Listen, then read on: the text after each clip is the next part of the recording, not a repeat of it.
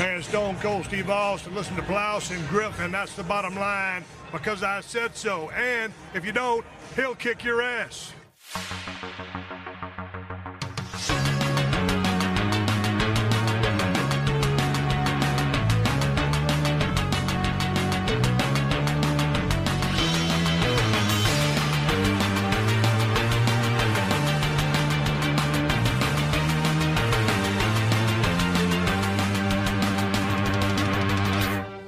Moin Moin und hallo, herzlich willkommen. Der Plauschangriff ist wieder da. Die sonore Podcast-Stimme ist zurück. Ich weiß nicht, wo sie ist, wenn wir nicht am Mikro sitzen, aber ich freue mich immer wieder, dass sie trotzdem noch gefunden werden kann und äh, dass ich sie wieder äh, ausnutzen kann. Hier aber natürlich sitzt nicht nur ich hier drin, sondern ich sehe konzentrierte Gesichter, ich sehe freudige Gesichter, die Spaß haben und ich sehe Blu-rays vor allem wieder, einen ganzen Haufen. Alvin, du hast sie wieder mitgebracht, oder? Ja, genau, aus meiner Sammlung. Ich habe sie sogar mittlerweile ein bisschen erweitert da mir unter anderem zum Beispiel Black Panther noch gefehlt hat. Ähm, und den habe ich jetzt mittlerweile. Also es fehlen eigentlich nur noch, glaube ich, die Filme, die halt noch nicht erschienen sind. Mhm. Also die letzten, ja, die letzten drei. Na, wo wir es aufzeichnen, da ist gerade Far From Home äh, gerade noch rausgekommen. Wenn wir vielleicht noch mal kurz äh, anschneiden, wobei wir im Umfang dieses Podcastes, glaube ich, noch nicht zeitmäßig dazu kommen. Aber wir haben es ja in schöner Viererrunde letztes Mal über das MCU unterhalten, sind gerade bei der Phase 1 angekommen. Dennis, was für einen nachhaltigen Effekt hatte das auf dich? Dass wir darüber geredet haben? Ja, hat es wieder, oder äh, war es wieder zum Glück, jetzt habe ich mich ausgequatscht, jetzt muss ich erstmal nicht mehr drüber nachdenken. Ja, ich glaube, das war es tatsächlich. Ja. Ich glaube, wir haben sehr ähm, ausführlich geredet, ähm, haben ein paar kleine Exkurse gemacht und ähm, das war ganz schön, aber ähm, natürlich hat, ich weiß gar nicht, ob zu dem Zeitpunkt Endgame schon draußen war. Es war gerade draußen, aber wir haben bewusst nicht darüber genau, gesprochen. Genau, und ähm, von daher ist äh, Endgame sowieso für mich in gewisser Weise so ein relativ starker emotionaler Abschluss mit der, mit dem Original MCU, nenne ich es ja. jetzt mal sozusagen gewesen. Und ähm, Far From Home ist jetzt draußen. Und das war noch so ein schöner, so ein schöner kleiner Epilog, der so ein bisschen in die Zukunft geschaut hat. Und von daher bin ich da definitiv so ein bisschen rausgewachsen, sage ich mal. Muss man immer so Analogien machen. Es war wie damals, als Golden Girls zu Ende gegangen ist, ja, wo dann, wo dann die ganzen weggegangen sind, aber wo Dorothy nicht mehr wollte und es dann die Nachfolgeserie Golden Palace gab mit Sophia im Hotel und das war wieder ein bisschen was, aber egal. Daniel. Schön, dass du auch da bist und vor allem, ich äh, hatte auch nochmal Feedback zurückbekommen. Ich glaube, einige Leute waren sich nicht auch äh, deiner Erfahrung im Comic-Bereich so bewusst, dass du auch äh, Geschichte sozusagen drin hattest und die Comics gelesen hast, weil dich ja viele als Filmfan dann primär sehen. Und äh, sehr schön, dass du auch mal diese Seite hier zeigen konntest. Das hat mich gefreut.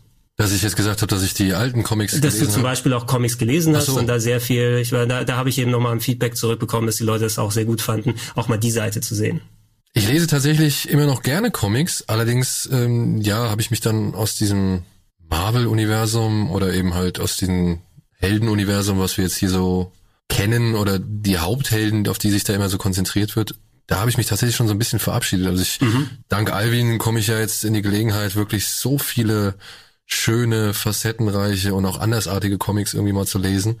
Ich kann es immer wieder erwähnen, Saga ist für mich eine der besten Comicreihen aller Zeiten ähm, dass es ganz nett ist zu sehen, ja, wie sich das Medium weiterentwickelt hat und was es jetzt alles inzwischen so gibt. Und ja, kurioserweise habe ich dann tatsächlich so die alten Leidenschaften ein bisschen außer, außer mhm. Augen verloren. Aber gut, das soll jetzt nicht so schlimm sein. Ich habe auch dann, da werden wir ja nachher nochmal na, drüber nach äh, drüber reden. Ich habe dann zum Beispiel auch so Sachen wie Age of Ultron oder so, mhm. die habe ich dann auch mal nachgeholt, um mal zu gucken, wo die Unterschiede sind, wo die Vergleiche sind, wie eigentlich die Originalgeschichte war und äh, wie sich der Film halt oder wie sehr sich der Film davon unterscheidet. Es ist halt witzig, dass du gerade Age of Ultron sagst, weil der Age of Ultron Comic aus der nahen Vergangenheit ja nichts mit dem Film zu tun hat sondern das war ja. Nö, das ist ja der, wo auch die Fantastic Four und Wolverine genau, und so weiter richtig. eine Rolle spielen ja. und vorkommen und dementsprechend. Oder hier damals als Logan rauskam, habe ich mir auch nochmal Old Man Logan ja. durchgelesen und auch feststellen müssen, das ist so.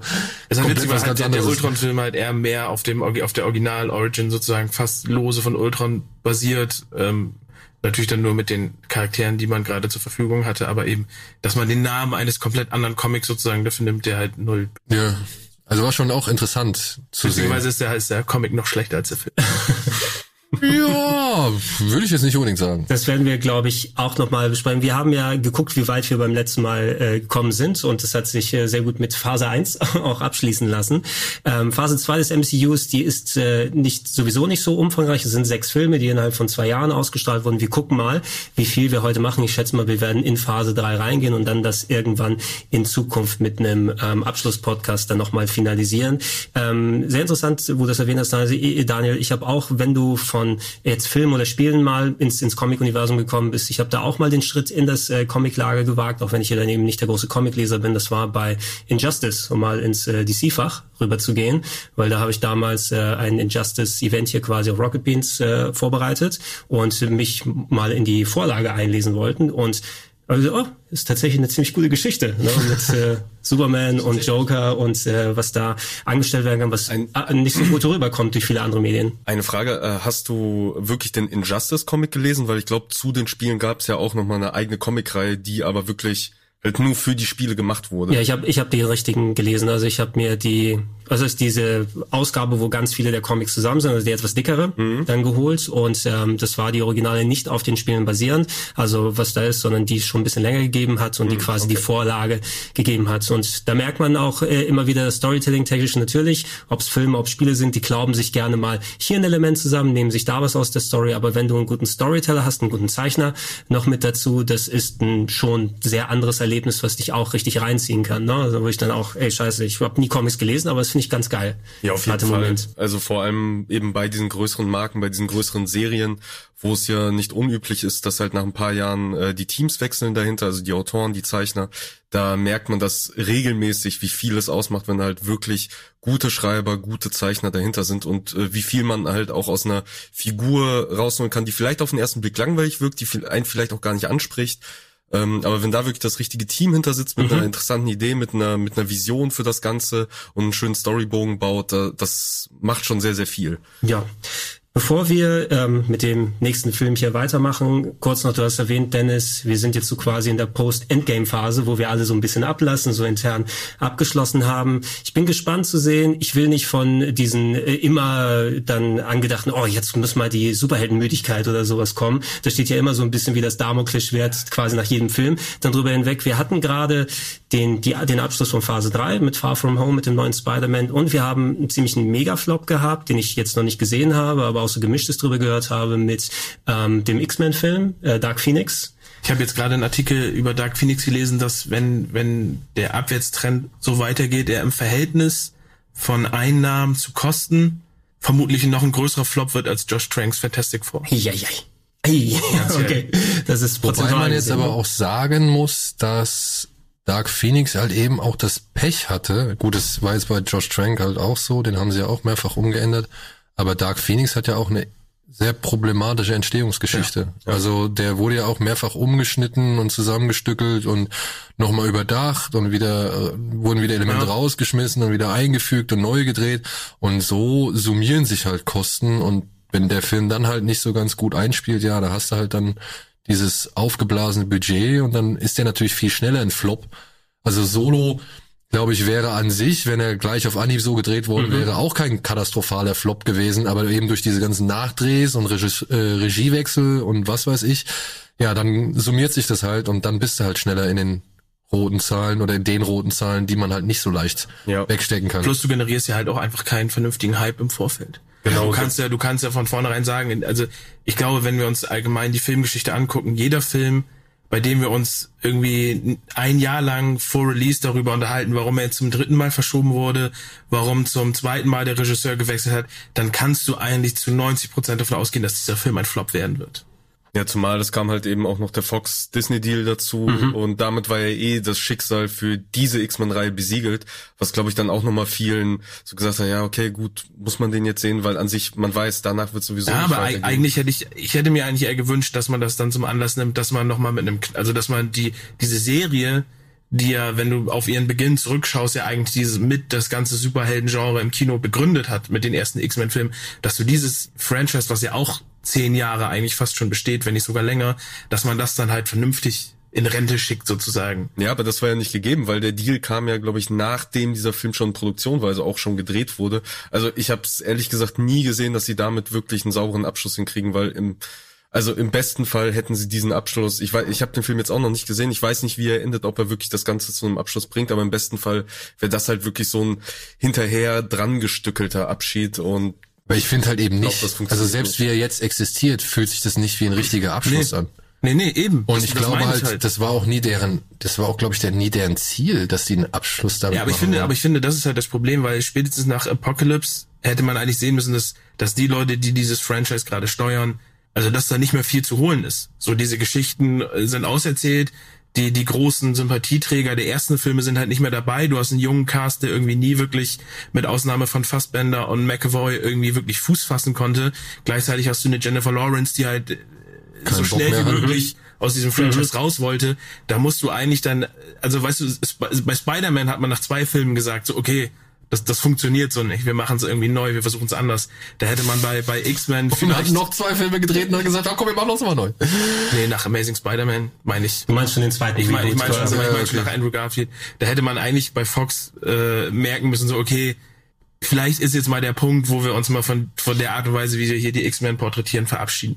So, aber ich glaube, die haben da immer noch so viel Geld in diesem Franchise gerochen, ähm, dass sie da halt einfach auch, also da war niemand mehr mehr dran, der irgendwie eine emotionale Bindung zu diesem Thema hatte. Ja, und von daher haben die es einfach, die haben es halt durchgezogen. Vielleicht waren auch einfach die Verträge so, dass sie unbedingt noch einen machen mhm. mussten. Und äh, sorry, aber es ist halt ein Simon Kinberg, der das Ding halt alleine ja. gegen die Wand gefahren hat. So. Kann mir, ich kann mir auch die Verantwortung, ne? Ja. ja. Ich kann mir auch ein bisschen vorstellen, sie hätten es ja ein bisschen so verschummeln können, weil ähm, haben ja auch einige spekuliert, vielleicht ist es was, was tatsächlich nur auf Disney Plus dann laufen wird, quasi als ein großes Ding, sie da haben. Und da muss Disney ja nicht unbedingt sagen, ey, das sind die Zugriffszahlen und so, da sind wir zufrieden. Aber wenn du das Ding nochmal quasi auf sich gestellt in die Kinos packst und zeigst, okay, das geht jetzt wirklich nicht. Wir haben das gerade nochmal für euch rausgebracht. Ähm, Kevin Feige hat ja auch schon mal andeuten lassen, die machen erstmal Pause, die Charaktere. Ne? Die werden jetzt nicht auf Teufel komm raus schnell in die Pläne mit reingeworfen. Ich weiß auch gar nicht, wie dann Phase 4 oder die nächsten Sachen konkret aussehen werden. Da gibt es bestimmt auch schon Pläne, die rausgegeben wurden, aber wir dürfen jetzt nicht erwarten, dass der neue X-Men und die Fantastic Four sofort in einem Jahr dann zu sehen sind. Aber ist das nicht schön?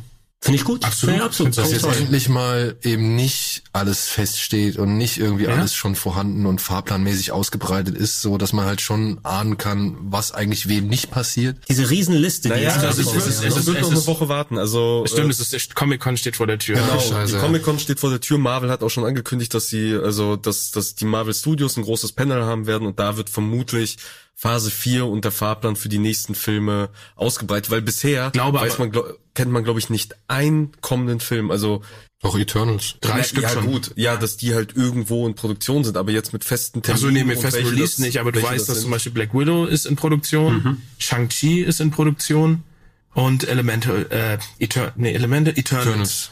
Eternals ist in Produktion. Das sind die drei, die momentan feststehen. Und das Interessante dabei ist, dass die Filme halt äh, grob in gar keinem Zusammenhang zueinander mhm. stehen. Das heißt, du wirst halt, also man konzentriert sich jetzt sozusagen scheinbar erstmal in so einer Übergangsphase auf, auf einzelne, auf einzelne ja, Pläne. Man, man verteilt die Liebe und nicht zu vergessen äh, die Mini, also die Miniseries, die kommen werden, das ähm, genau, hier auf, auf Disney, Disney Plus, Plus mit ähm, eigentlich kannst du ja schon sagen, dann Captain America plus äh, Winter Soldier, Winter genau. Soldier und so weiter, ne? Aber das wird dann hier Falcon sein, ne? Äh, ja, oder ja. nennen sie es Falcon, also wie auch immer sie es dann nennen. Ich denke, werden. die werden auf der Comic Con sozusagen den Title Change. Ja, ja. ja die werden die Kommt einer und reißt, reißt den ab. Loki und, und Wanda, äh, Scarlet Witch und Vision. Die Liebesgeschichte. Da bin ich sehr gespannt. Der Comic war auf jeden Fall ziemlich cool. Ja, warum nicht sich dann mal ausbreiten? Aber ich, ich kenne das Gefühl, Daniel, als diese erste Liste war es noch von Phase 3 oder so veröffentlicht wurde, da hat sich so angefühlt, okay, die, die erzählen jetzt von Jahreszahlen, ich kann mir gar nicht vorstellen, dass ich da noch lebe. 2019, 2020, diese Filme kommen, Avengers 3, Avengers 4, da ist einfach diese Riesenliste mit Logos. Irgendeiner der Filme, glaube ich, wurde ja auch dann, war das Inhumans oder sowas, genau, der dann da rausgenommen wurde. Mhm. Na, aber der große, der große Teil ist dann auch erschienen und ich habe mich auch einfach so ein bisschen überwältigt damals schon gefühlt. Letzten Endes war es halb so schlimm wie man dachte. Ne? Ja, für die, also für die, die dort anwesend sind und gerade für die Fans von Marvel Studios ist das halt das Ding. Wenn die wissen, in drei Jahren kommt einen Film raus, der wieder irgendwie groß kombiniert und alles zusammenführt, ist das halt einfach, die, die wissen schon, wie man den Hype halt über, über Jahre halt aufbaut, ne? Ja, wär, da werden wir uns bei der nächsten Gelegenheit mal dazu austauschen, wenn wir wieder den Fahrplan bis 2044 dann bekommen haben bei der nächsten Comic-Con. Gut, den, den einen Disney-Fahrplan gibt's ja schon bis 2027. Den Plus, der, ach, wer warte mal, wo dann der diese... Jahreswechsel Avatar und Star Wars äh, präsentiert. Stimmt, stimmt, stimmt, stimmt, stimmt. Da standen auch schon die äh, Benioff und Weiss Star Wars drin, oder? War das nicht so? Ja, jein. Also man ist sich nicht so ganz klar, welche, welche... Also es, es steht nur fest, dass Weihnachten demnächst aufgeteilt wird zwischen Avatar und Star Wars. Mhm. Aber an zu welchem Datum jetzt, glaube ich, der, der, der Benioff von Weiss Film oder die Filme starten werden, das ist, glaube ich, jetzt noch nicht so richtig fix. Aber auch da wird bestimmt noch einiges passieren. Ich werde, es, es kommt so ein Film wie Wally, aber mit R2D2 und der Knutschkugel, ne, die dann nur. Die beiden, die beiden sollten sich auf jeden Fall richtig viele Gedanken machen, denn die haben doch einiges an verbrannte Erde hinterlassen. Also ich ja. könnte mir vorstellen, dass das Ende von Game of Thrones tatsächlich einzahlt auf die beiden auf die Filme, die sie machen werden. Das wird sowieso auch dadurch, dass dieser dieser ganze Sturm über allen hereingebrochen ist, alleine einfach schon, dass diese negativen Gedanken automatisch passieren, sobald du den uh, Namen hörst. Ja, aber das ist also also mal vorausgedacht, nehmen wir mal an, jetzt JJ Abrams schafft es tatsächlich mit Episode 9 einen guten Abschluss für die letzten Filme irgendwie zu schaffen und hebt sich damit zum Beispiel auch über einen, über einen Ryan Johnson nochmal ab, mhm. sodass die Leute sagen, okay, ja, weißt du, wir finden Episode 8 noch schlechter, als wir ihn sowieso schon fanden du hast ja eigentlich mit Ryan Johnson und eben mit den, mit den Game of Thrones machen, du hast eigentlich zwei Leute, die in, in, im Star Wars Franchise eine relativ polarisierende Meinung jetzt haben und dort das Franchise so zu tragen, dass es, dass es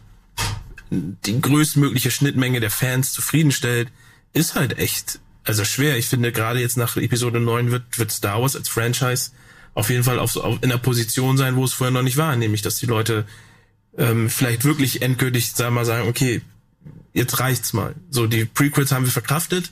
So, es ging weiter, aber ähm, je nachdem, was da kommt.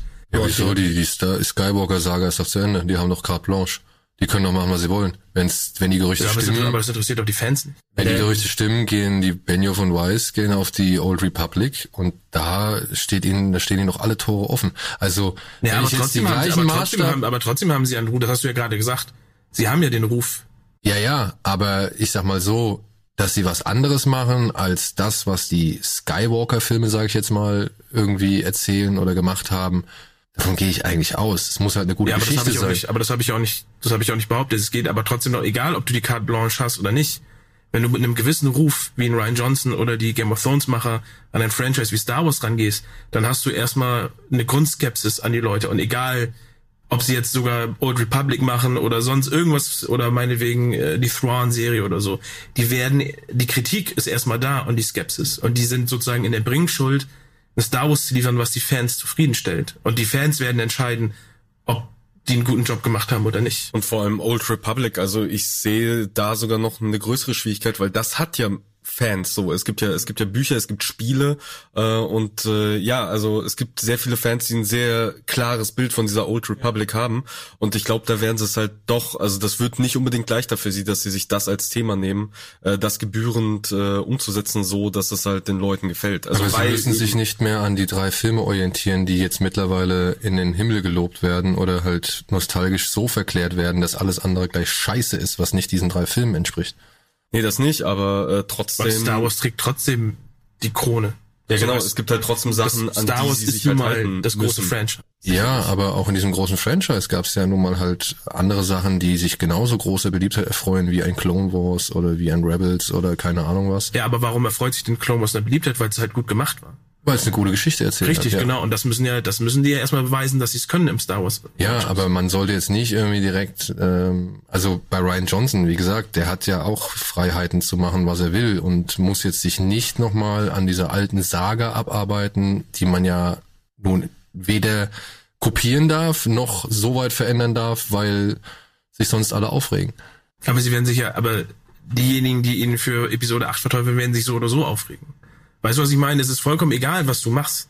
Du bist als Regisseur, der schon mal in einem Star Wars Franchise oder in einem anderen großen Franchise an einen Punkt gekommen ist, wo er sich einer gewissen Kritik aussetzen musste. Er, er geht vielleicht, er hat vielleicht eine Geschichte, die ein weißes Blatt ist. Er selber ist aber kein weißes Blatt mehr. Das, äh, Und das ja. ist, das ist halt, also er, er wird in der Bringschuld sein gegenüber einer gewissen Fanbase. Ja, ja, nee, ich glaube nicht. Ich glaube gegenüber einer gewissen Fanbase, ich glaube, wir meinen die gleiche Fanbase, wird er, genauso wie Benioff und Weiss, werden es nicht mehr schaffen. Egal was sie machen werden, sie werden nicht die gleiche Akzeptanz dafür kriegen, als wenn es Episode 8 oder das Ende Was ja aber in erster Linie erstmal auch, also das bedeutet ja, dass sie mit einem, dass auch die Produzenten mit einem gewissen Risiko planen müssen. Weil das muss ja eigentlich dann jedem, jedem bewusst sein, der ihnen sozusagen, der ihm sozusagen das Steuerrad in die Hand gibt und sagt, mach mal, weil machen wir uns nichts vor, egal wie wir diese Community einschätzen, diese Community ist laut.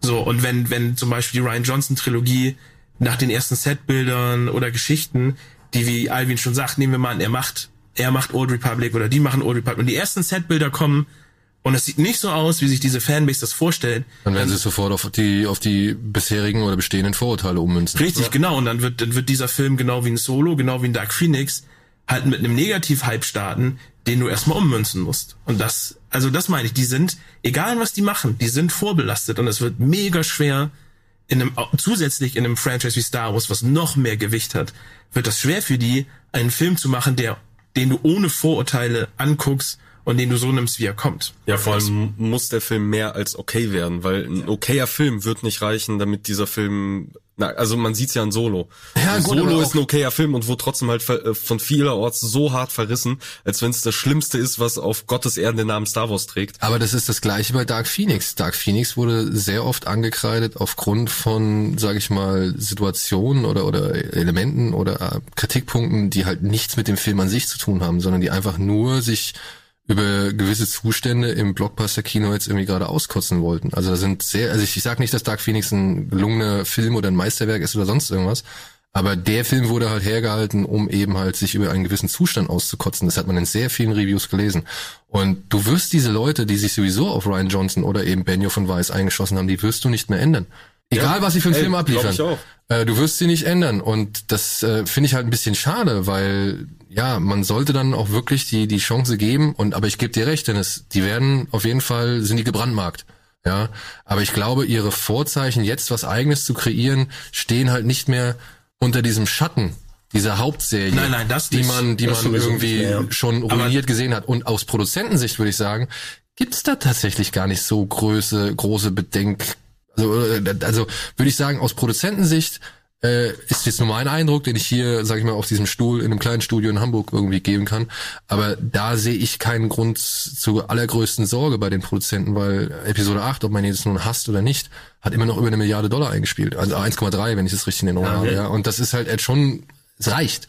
Ich, de ich denke, Disney wird, wird so oder so ähm, nochmal einfach einen anderen Ansatz hier schon seit langer Zeit in Planung haben, weil die haben versucht, das Marvel-Modell draufzupacken. Hey, Star Wars zieht als Marke, wir haben neue Regisseure, wir haben beliebte Charaktere, die erzählt werden. Lass mal regelmäßig Filme reinballern, wenn drei Marvel-Filme pro Jahr funktionieren. Vielleicht schaffen wir es mit zwei oder einem pro Jahr mit Star Wars und haben gemerkt, dass es ein anderes Biest ist. Aber das ist halt auch etwas, ich, ich weiß nicht, wie lange das noch gut geht, weil ich glaube, und ich weiß nicht, wie es euch geht, aber ich glaube, die Star Wars Magie ist halt auch vor allem deswegen ja, ja. entstanden, weil wir halt nicht jedes Jahr einen oder Eben. zwei Filme gesehen haben. Episode ja, 7 war ein Event, danach nicht genau. mehr so viel.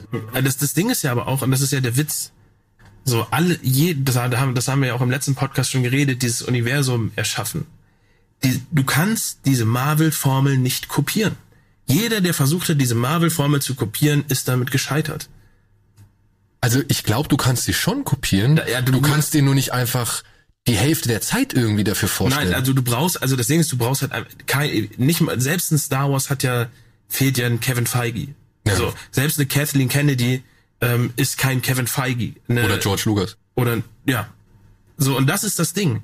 Die Leute, die das versuchen zu kopieren, sie verstehen nicht, warum das, warum das funktioniert. Und ich würde da äh, nochmal, was du sagst, dieses Superheldenfett, die Welle, die sich bricht das haben wir jetzt in den letzten zehn Jahren, jede, alle zwei Jahre kam irgendein Regisseur, hat gesagt, das bricht, es wird zu fett. Es ist nicht passiert. Und es wird auch in naher Zukunft nicht passieren.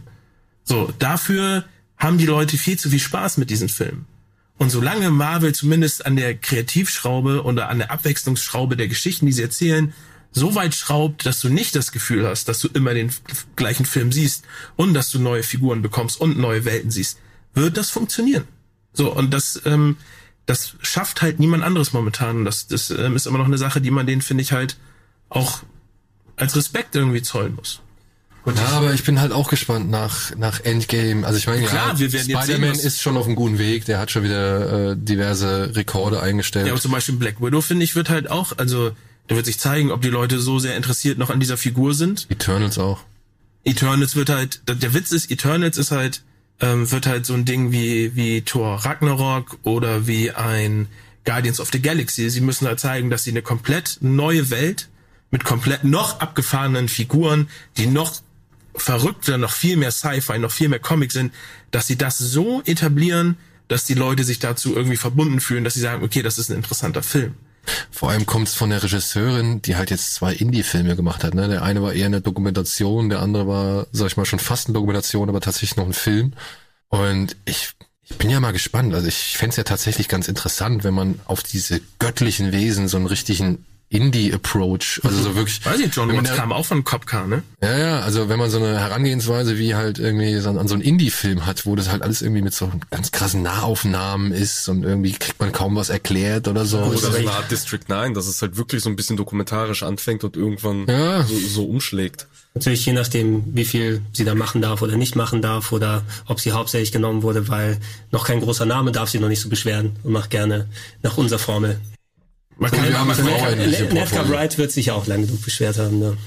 ja, man kann Marvel halt nicht nicht äh, nicht äh, vorwerfen, dass sie nicht aus der gesamten Bandbreite der der bestehenden Regisseure und Schauspieler wählen, um auch mal, wie wir es im letzten Mal ja auch schon gesagt haben, einen Chris Evans oder einen Chris Hemsworth, die am Anfang genauso wie ein, jetzt in einem anderen Bereich wie ein Heath Ledger irgendwie belächelt wurden für die Rollen, die ihn bekommen haben, die du heute mit diesen Rollen assoziierst, wo alle dann spätestens nach einem Film gesagt haben, oh, da Oh, hat äh, Marvel doch ein gutes Händchen gehabt und hat ähm, die richtigen Leute dafür ausgesucht. Und von Das- daher bin ich bei dem Bereich bis auf wenige Ausnahmen eigentlich noch relativ zuversichtlich. Das werden wir dann in sechs, sieben Jahren sehen, wenn wir den zwölften Teil von Gas dann angehen. Aber lass, lass uns mal in das Jahr 2013 zurückkehren. Die Phase 1 ist zu Ende gegangen. Äh, ein Jahr vorher mit Avengers, ein sehr großer Erfolg gewesen, hat gezeigt, dass diese Superhelden-Kollaboration richtig gut funktionieren kann. Auch sehr interessanter Ansatz gewesen. Für den vorzeitigen, nennen wir es mal, Abschluss der Iron Man-Serie, wobei man sagen kann, das ist eh alles dann in die ganzen Ensemble-Filme aufgegangen. Aber theoretisch könnte man es auch als erstmal Abschluss der eigentlichen Heldensaga sehen, wurde Iron Man 3 im April 2013 rausgebracht mit, das hat mich damals gefreut, äh, Shane Black an äh, im Regiestuhl. Du nickst ein bisschen, äh, Daniel, aber ich meine so die Vorfreude, Kiss Kiss Bang Bang quasi die den Gefallen zurückgegeben, ne, von Robert Downey Jr. Ja, er hat ja halt, wie gesagt, Robert Downey Jr. mit Kiss Kiss Bang Bang aus der Versenkung rausgeholt, also wieder mal auf die Landkarte katapultiert und ich muss auch sagen, Robert Downey Jr. war meiner Ansicht selten danach so gut wie in Kiss Kiss Bang Bang, aber das ist nur meine persönliche Meinung. Objektiv kann man da bestimmt noch den einen oder anderen Film mit dazu zählen. Sherlock Holmes?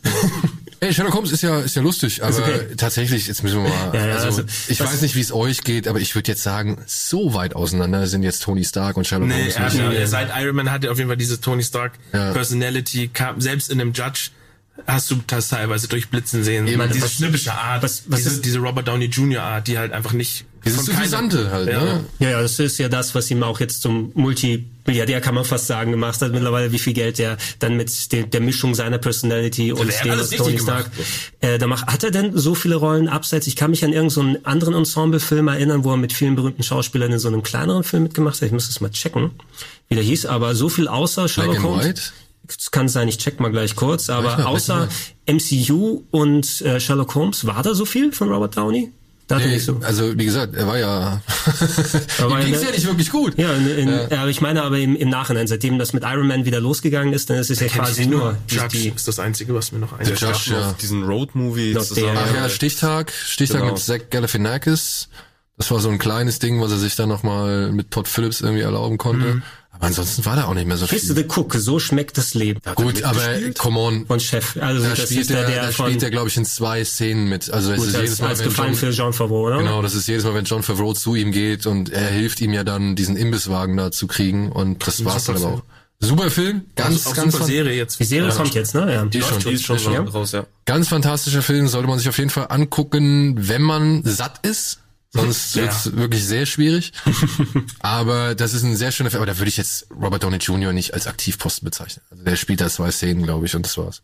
Gut, aber zumindest der hat eine Entscheidung mitgespielt, Robert Downey, dass Shane Black da in den Regiestuhl durfte. Der war ja, auch wenn Kiss Kiss Bang Bang ein sehr guter Film gewesen ist, viel eingespielt hat er ja nicht damals und das galt ja lange Zeit so ein bisschen als der Geheimtipp. Ich glaube, viele Leute sind da dran gekommen, hey, ich habe da einen Film, den du mal gucken kannst. Ne? Und so die große Shane Black Zeit von Predator und Lethal Weapon war ja auch schon länger vorbei ähm, dass der auch quasi nicht mehr viel vorher gedreht hat und auf einmal ist er dann quasi beim größten Film des Jahres, der rauskommt, ähm, dafür mitverantwortlich. Ich habe den jetzt zuletzt nochmal geschaut. Ich hatte ihn nie komplett geguckt, weil ich zu der Zeit, so lustig, äh, Dennis, ich war damals bei WrestleMania, als er rausgekommen ist. Da war New York voll mit äh, Plakaten. Da war ich gerade WrestleMania 29, glaube ich, Rock gegen Cena, twice in a lifetime. War nicht so eine gute WrestleMania. Aber ähm, hatte ich nicht die Gelegenheit, da den Film zu gucken, haben jetzt zuletzt nochmal nachgeholt. Und ich war durchaus sehr unterhalten, muss ich sagen, vor allem, weil man so ein bisschen die äh, Shane Black Handschrift da spürt. Ähm, aber es war jetzt auch nicht der Film, den ich, wenn man schaut, was danach alles gekommen ist, vor allem in Dramatik und Humor, den ich jetzt ganz oben auf die Spitze packen würde, aber er hat mich auf jeden Fall wesentlich mehr abgeholt als jetzt der Zweier.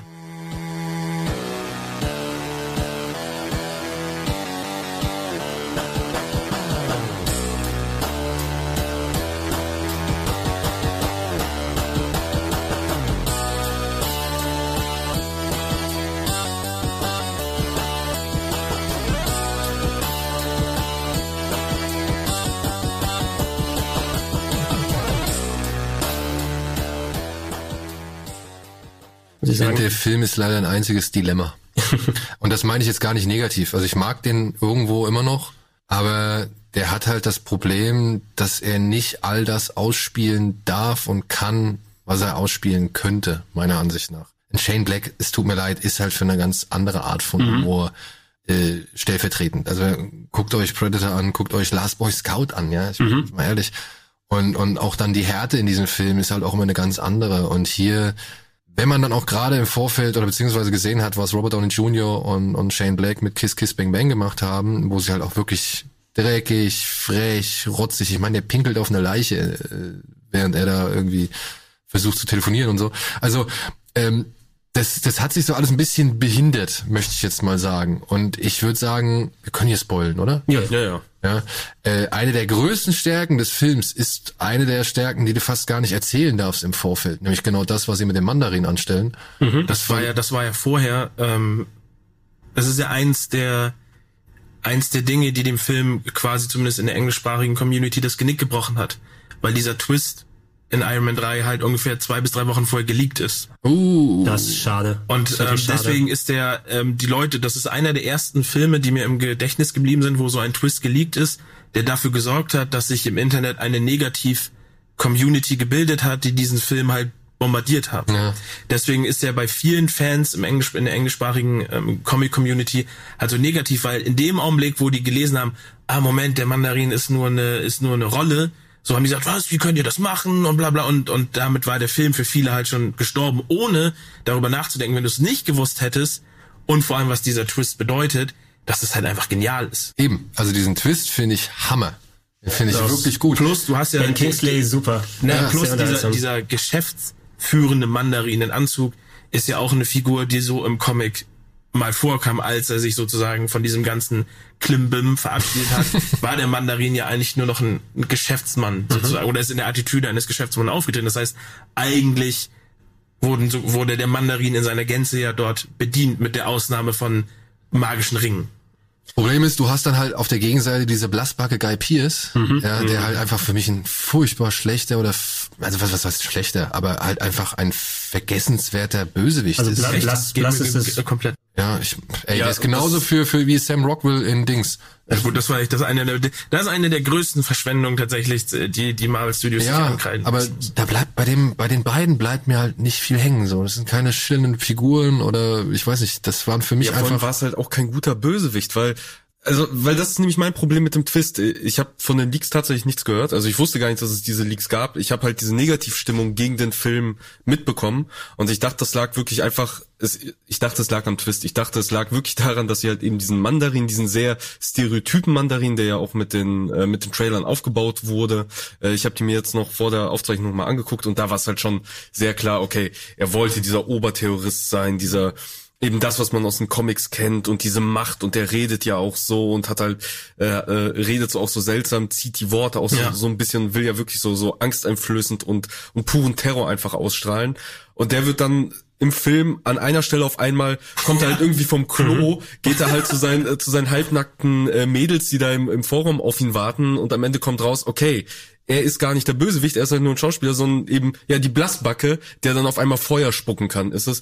Und deswegen sehe ich halt den Twist auch schwierig. Ich mag ihn, dass sie es halt gemacht haben, weil ich war komplett überrascht im Kino, aber ja, der Antagonist, der einem dann serviert wurde, da dachte ich dann auch, ja, hm, der wurde auch sehr, ich meine, sehr comicmäßig ordinär etabliert. Ne? So das typische, oh, ich bin ein Wissenschaftler, aber ich werde versetzt von Tony Stark, ich werde mich rächen dafür und jetzt werde ich ein Schönling, der A, nicht mal so schön war. Also ich, so die ganzen Szenen, wo er mit Pepper Potts dann quasi sie so äh, verzaubert. Oh, mhm. ich habe dich schon lange nicht mehr gesehen. Hast du was mit deinem Look gemacht? Oh, du hast dich ja operieren lassen. Und dann ist er nur da mit seinen viel zu weißen Zähnen und ich kann mich auf nichts anderes mehr konzentrieren. Seine viel zu braune Haut. Viel zu braune Haut, viel zu weiße Zähne. Und dann denkst dran, okay, so eine gute Schauspielerin Schauspielerin ist Gwyneth Paltrow nicht, dass ich ihr abnehme, dass sie, dass sie von dem richtig bezaubert ist. Und so als Gegenstück, klar, du hast nochmal einen spektakulären Endkampf und so weiter da gehabt mit, oh, es ist wie Iron Man, aber ohne Anzug und äh, haut jetzt Feuer rein und so weiter, damit ihr nochmal irgendwie so ein bisschen Kampf oder so weiter haben könnt. Aber in der Richtung ist er leider wirklich blass geblieben ne? und verschenkt. Ich muss auch sagen, gar nicht. Ich bin, ich sehe es komplett als Gegenteil. Ja? Für mich Skype hier ist einer der interessantesten Bösewichte. So Iron Man 3 ist für mich auch der beste Iron Man Film. Mhm. Ich finde den um einiges besser als den ersten Teil. Der ist sogar, glaube ich, in meiner Top, ja, er wäre jetzt Platz 5, Platz 6, wenn ich es jetzt, glaube ich, so immer schichten würde. Ähm, weil ich finde, er ist halt sozusagen, er ist derjenige, der es schafft, den brillanten Tony Stark sozusagen ähm, nochmal zu übertrumpfen, weil, mhm. er, weil er einfach noch cleverer ist und er weiß genau, wie er Tony Stark ausspielen kann. Ähm, die, ich finde die, die Geschichte der Rache, dass die sozusagen so lange so lange währt, wie wir es jetzt ja auch in einem Spider-Man ähm, Far From Home gesehen haben. Dieses, dieses, äh, ist Iron Man 3 war auch einer der Filme, die zum ersten Mal diese Gesamtheit des Marvel Cinematic Universe genutzt haben, nämlich dass sie sozusagen rückblickend auf bestimmte Dinge ähm, Anspielung genommen haben, nämlich mhm. dass zum Beispiel in dieser Rückblende mit der ja ähm, der Film beginnt, auch dann der der Partner aus Iron Man 1 aus der aus der ähm, Höhle mhm. ähm, noch zu sehen ist, der ja in Iron Man 1 sagt, ja, ich habe sie da und da getroffen, aber sie waren so betrunken und trotzdem haben sie gehalten. Und dann siehst du genau diesen Abend sozusagen, wo dann Jensen wieder auftaucht. Ähm, ich fand äh, genial, ähm, obwohl ich da wahrscheinlich eher mit Daniel übereinstimme, dass man das ein bisschen noch weiter hätte ausbauen können, dass die, dass die Effekte aus aus ähm, Avengers, mhm. Avengers so, ne? Nicht, dass wir da wieder Ärger kriegen. Avengers. ähm, dass das halt ausgespielt wurde, ich finde, man hätte das ein bisschen vielleicht noch krasser ausspielen können mit diesem, mit diesen Panikattacken, ähm, die auftauchen. Mhm. Und ich fand halt cool, dass ähm, sich die Trilogie damit sozusagen geschlossen hat, dass du eben Tony Stark wieder den Anzug wegnimmst und mhm. dass du ihn wieder mehr oder weniger in den in, in nochmal herausarbeitest, dass dieser Vorwurf, dass er ja eigentlich nur ein reicher Mensch in einem Anzug ist, dass das halt nicht stimmt. Du nimmst ihm seine Sachen weg, er ist ohne Anzug da und er muss wieder improvisieren in irgendeiner Hütte in Bumstown, Idaho, Alter, wo er sich äh, dort sozusagen mit kleinen Kinderuhren und Handwerkssachen sich so eine so eine halbe Rüstung baut und dort sozusagen wieder einfach nur der clevere Tony Stark mhm. ist. Und ich finde, das ist ein sehr schöner Abschluss und es ist halt einer der besten Trilogie-Schließer, die mir sozusagen einfallen. Also eine Trilogie so abzurunden, dass, dass du wirklich einen Kreis hast, wo alle Sachen, alle Fäden abgedeckt werden, ähm, fand ich halt echt bemerkenswert. Und das ist eigentlich wirklich der, einer der noch immer Marvel-Filme, die ich mir am liebsten anschaue, weil es halt einfach so Spaß macht, Tony Stark und auch Robert Downey Jr. ohne Rüstung zu sehen und sozusagen ihn dort in Szenarien zu sehen, wo er sich durcharbeiten muss. Dass am Ende das große CGI-Spektakel kommt, ist so ein bisschen, ja, war ganz cool, war cool, weil du die, die Hall of Armor siehst und das halt eher so ein Comic-Ding ist, wo alle, die das kannten aus den Comics gesagt haben, ja, ist halt Hammer, die verschiedenen Rüstungen, das war Silver Centurion und das war Heartbreaker und sowas, aber auf der anderen Seite ist es halt, ja, es ist halt ein CGI-Spektakel. Ja, ja. ja, Tony sitzt halt am Joypad und steuert seine Nö, er, ist, er läuft da herum. Schmerzunempfindlichen Drohnen, ja, der läuft da rum, aber was macht er denn? Der kauert sich in der Ecke und... Nee, nee, nee, nee, nee, der, der springt von, von Rüstung zu Rüstung zu Rüstung, also das... Äh ja. Ey, da bin ich halt leider der, der altmodische hier wahrscheinlich in der Runde. Ich fand, das war mit einer der schwächsten, schwächsten, vor allem halt auch Iron Man Finales, weil ja, zum einen das CGI gewittert, zum anderen ist er nicht wirklich daran beteiligt, sondern schickt nur halt vor allem seine Rüstung in den Kampf und dann kommt dieser komische Salto von Pepper Potts, der bis heute noch furchtbar in Erinnerung ist. ähm, das, das war alles nicht so mein, meine Vorstellung von Iron Man, die hier bedient worden ist. Deswegen bin ich nie damit so ganz glücklich geworden. Ich kann verstehen, warum er es macht oder warum es gemacht worden ist. Ich sehe auch die, die Logik dahinter, aber ich muss sagen, so gern ich Shane Black mag, so wenig fühle ich mich oder fühlt sich eher repräsentiert in diesem Film an und deswegen ja, wäre es ein anderer Regisseur gewesen, würde ich es wahrscheinlich auch anders wahrnehmen und anders sehen und nicht ganz so gravierend sehen. Aber ich fand Iron Man 3 bleibt halt für mich doch zu weit hinter seinen Möglichkeiten. Gut, du hast natürlich nicht wirklich 100% Shane Black bekommen, sondern die etwas verwässerte so Version. Halt, ne? Ist ähnlich wie bei Whedon, ne? Was bei Whedon übrig geblieben ist beim beim ersten Avengers äh, war einfach dieser Wortwitz, der typisch für ihn ist, aber natürlich äh, auf, auf die Marvel-Art gemünzt. Bei Shane Black, der nochmal aus einer bisschen krasseren Ecke kommt, spürst du also mehr. Aber ich hatte zumindest in den Voraussetzungen das Gefühl, dass du den Vibe noch mitgenommen hast, die Stimmung, ne, was so die Interaktion angeht, ob es jetzt von Tony und dem Anzug am Anfang ist mit Jarvis, wo die Sachen rumprobieren. Auch tatsächlich, äh, wo du denkst, so eine Sequenz, wo er mit Kindern interagieren muss. Ich hatte absolut kein Problem mit dem Kind, mit dem er da interagiert. Es war kurz, es war knackig, es war unterhaltsam.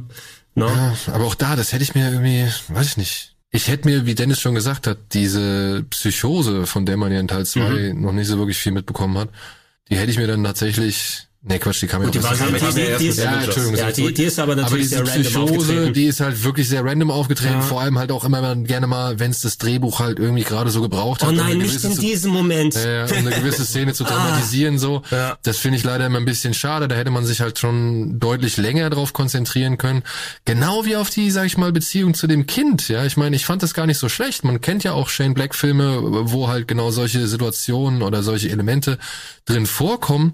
Und auch hier hätte ich mir einfach viel mehr Zeit und Interaktion zwischen den beiden gewünscht, um, sage ich mal, das wirklich glaubhaft mhm. zu akzeptieren oder mhm. beziehungsweise annehmen ja, dafür zu können. passiert halt so viel in dem Film, ne? Dass genau, der, dafür passiert. Ist ja, der, der, ist ja sogar schon fast mit einer gefühlt der, der längsten. Zweieinhalb fast, ne? Oder? Ja. Und dann hast du noch Happy, lang. der da seine Nachforschung an, antritt und und. Ja, der liegt eigentlich die, der liegt eigentlich nur den ganzen Film. Ja. Ja gut, aber vorher. Vor, vor, ja, vorher halt im Krankenhaus. Da, weißt du, das sind alles so Szenen, die kannst du natürlich ja, dann. Plus du hast Extremist drin und Extremist dann ist, wird dann auch so ein bisschen in, in, so umgewandelt, dass es halt in den Film passt. Ja, wobei man aktuell ja das, das Original Extremis ja eigentlich hat. Ja, im Grunde schon. Film. Ja. Also es und das ist halt, die haben halt sehr viel ähm, noch da reingebracht, aber das war, glaube ich, auch gerade auch in einem, in einem Zweier ähm, also es ist, glaube ich, wenn, wenn man rückblickend mal den in, in 32 anschaut, sind beide Filme sehr voll mit ähm, Stuff. Mit Stuff, wo, wo man sagen würde, das hätte ich gerne, äh, das würde einen eigenen Film verdienen, weil Iron Man natürlich auch sehr viel Geschichte mitbringt und interessante Geschichten. Ähm, ich fand halt noch, was mir halt im Kopf geblieben ist, ähm, immer noch bemerkenswert, ist diese äh, Fall, äh, diese, diese Rettungsszene aus dem Flugzeug, weil die halt wirklich auch mit richtigen Fallschirmspringern gedreht wurde, so. Ähm, die war cool. Mhm. Die war cool. Und ich fand den teilweise sehr brutal, auch wenn es halt nur Effekte waren, also wieder die, die Extremist-Leute halt auseinandergefetzt mhm. werden teilweise. Ähm, und wie gesagt, ich mag, ich mag halt dieses, dieses ähm, Charmante halt, ich, ich finde es halt einfach.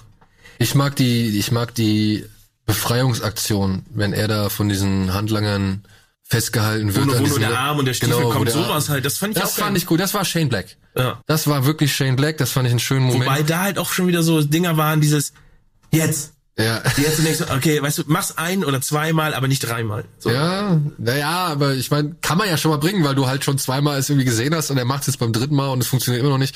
Wie gesagt, das finde ich halt so ein bisschen genau wie der Mandarin, das finde ich so ein schönen Bruch mit allem, weißt du? Also das, das ja, ist diese Art von, der erste, der erste Marvel-Film, der so ein bisschen die Formel versucht hat, so ein bisschen umzudrehen. Ja, ne? aber gerade Mandarin, wie gesagt, ich fand das super. Ich fand Ben Kingsley super. Ich verstehe auch gar nicht, warum der One-Shot von Agent Carter auf der Disc drauf ist und nicht der von Mandarin.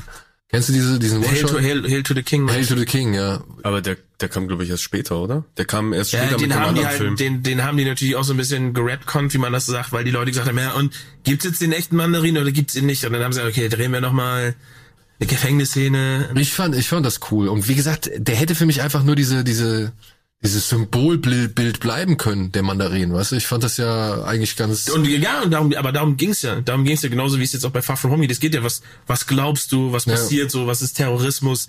Der spielt ja von Anfang an mit diesen Bildern von Krieg und was ist inszeniert und so. Das ist schon, fand ich auch gut. Hat er sogar schon vorweggenommen, dann Far From Home, so gesehen. In gewisser Weise, ja. Aber eine Szene, die ich bis heute wirklich einfach nicht mehr angucken kann. Das ist, zum einen, weil ich dieses saudumm hergeleitet finde, also von wegen, ey, hier, ich bin Tony Stark, ich wohne da und da. Und dann kommt dieser Hubschrauber an mit seinen zwei Klappen, auf denen 15.000 Raketen sind Ja. und die ballern dieses Haus da kaputt von Mhm. ihm. Und wirklich, ich verstehe bis heute nicht, aber das ist nicht ein Problem, was Iron Man 3 hat, sondern was ziemlich viele Filme haben, die Gebäude in CGI darstellen oder mit CGI-Bildern darstellen und dann halt zerstören. Dieses in Zeitlupe den Berg runterrutschen. Wo ich mir denke, das ist, Okay. Das ist so, das sieht einfach so fremdartig aus, ja, weil Iron Man bewegt sich voll schnell durch die Kulisse, dieses Haus rutscht halt in Zeitlupe den Berg runter, so. Und das ist so etwas, was ich nicht mehr sehen kann. Ein großes Haus, es braucht seine Zeit Ja. zum Rutschen. Ja. Aber wenn man sich mal irgendwie äh, Häuser anguckt, durch irgendwelche Regenfälle oder sonst was, diesen Abhang runterrutschen oder das Fundament irgendwie Aber wegrutschen. ist das, das nicht, soll- aber ist das das soll nicht, aber ist das nicht vielleicht auch ein, in, in deinem Kopf einfach nur falsch? Weil ich habe letztens auch nochmal drüber nachgedacht, warum, wenn, wenn ein Ant-Man riesig ist, warum der sich so langsam bewegt und so. Und ich habe, nee, das ist, das erscheint mir logisch, weil ja, aber er- das Haus bewegt sich ja auch, also dadurch, dass das so viel Masse ist. ja, aber ist das wird jetzt so Ich glaube, ich glaube, das kommt, das könnte vielleicht tatsächlich wirklich aus ähm, aus der Tricktechnik kommen. Ich habe mir letztens, glaube ich, es gibt auf YouTube so eine Reihe von wegen, äh, dass das ähm, CGI-Artists sich das ja genau CGI-Artists sich Effekte angucken äh, und die dann so ein bisschen kommentieren und auch ein bisschen erklären. Und da kamen interessante Infos, dass halt eben bei so Modellen, wenn du wenn du ein Modell von einem Haus hast, so ein kleines und das in die Luft jagst, äh, Oh ja. wenn du das filmst, dass du das langsamer abspielst, also dass du die Explosion dann im Film langsamer abspielst, weil natürlich so ein großer Steinbrocken auf keinen Fall so schnell fliegt wie halt so ein so ein kleiner Kieselstein. Und deswegen werden diese Dinge halt immer langsamer dargestellt. Vielleicht kommt es genau daher, dass dann selbst wenn das Haus Kann ich dir nur empfehlen, ist, weil die haben das auch anhand von Independence Day gezeigt und die haben zum Beispiel gesagt, was haben wir jetzt kommt nicht der Knaller, nur kur- kurzer Exkurs, Terminator Salvation, Mhm. ne, eins meiner größten Guilty Pleasures, hat ähm, äh, dadurch, die haben wohl in so einer Szene, wo die so Radartürme Oh ja, genau. zerstören, sagen die, das ist eine der besten Prop-Zerstörungssequenzen aller Zeit in Hollywood, weil die Millimeter genau ähm, die Explosionswellen berechnet haben in diesen Props und die halt dann in, in, wie du sagst, in Zeitlupe aufgenommen haben, dass es so realistisch wie möglich aussieht. Und da ist, so, da ist wohl nur in diese Szene so viel Arbeit gegangen. Deswegen, egal was du von dem Film denkst, aber die, die da diese Prop-Explosion gemacht haben, ist das Beste, was die je an Tricktechnik da gesehen haben. ja, kurios, dass der Rest halt nicht so Ja. funktioniert. Aber diese Szene, dass sich äh, Batman beschwert hat, sonst wären die Explosionen nicht so gut geworden. CGI-Artist, ähm, Ey, Talking About wie Bats, ist gesagt- eine super gute Serie auf YouTube. Das ist, das ist für mich äh, von vorne, also schon seit einiger Zeit ist es halt befremdlich. Ich will jetzt nicht irgendwie sagen, ich kotze, wenn ich das irgendwie sehe, aber ich kann es mir halt mittlerweile nicht mehr so gerne angucken, weil es ist auch bei tausend anderen Filmen, bei 2012. Weißt du, du hast ein Flugzeug, das San Andreas. Gut, 2012 ist auch bar jeder Logik. Ja. Ich mag aber, genau, da sehe ich es auch wie Dennis, das ist für mich ein Guilty Pleasure. Ich gucke mir den halt gerne mal an, weil ich halt diese Zerstörung mag, aber Ich mag den Russen am besten. Ja, der Russe ist halt auch wirklich geil. liebsten. Aber ich, ich finde halt immer dieses, das, das stößt mir immer, das fällt mir halt immer wieder ins Auge, wenn halt sich so, ähm, und ich weiß, Trägheit der Masse, ich, mir ist das schon klar, aber bei, gerade bei diesem Abrutschen des Hauses, finde ich, ist der Unterschied zwischen Iron Man saust da irgendwie durch die Gegend und dieses Haus rutscht halt einfach in Zeitlupe den Berg runter und auch die kleinen Stücke, weil das Ding wird ja halt in auch mehrere Kleinteile zerbröselt und auch die kleinen Stücke fallen halt schon mal etwas langsamer, damit der Zuschauer das alles erfassen kann. Das ist Ey, es, wie gesagt, ich, ich, ich wollte ja nur eine Erklärung liefern. ich wollte ja nicht gut gut, reden. Finde ich gut. Also ich werde mir diese diese äh, Reihe werde ich mir angucken. Unbedingt, weil die Szene, die sieht halt auch nicht gut aus. Also ich habe mir äh, im Trailer ist die ja auch nochmal ganz groß und präsent drin und ich gucke mir das vorhin an und denke mir, ja, so richtig geil sieht das jetzt nicht aus, wie dieses Haus da runterfällt. Realität Ich kann nicht sagen, warum, aber es sieht nicht so geil aus. Das ist ja leider der, der wiederkehrende, der wiederkehrende Nadelstich, den sich Marvel leider immer noch nicht, bis heute nicht abgewöhnt hat, dass sie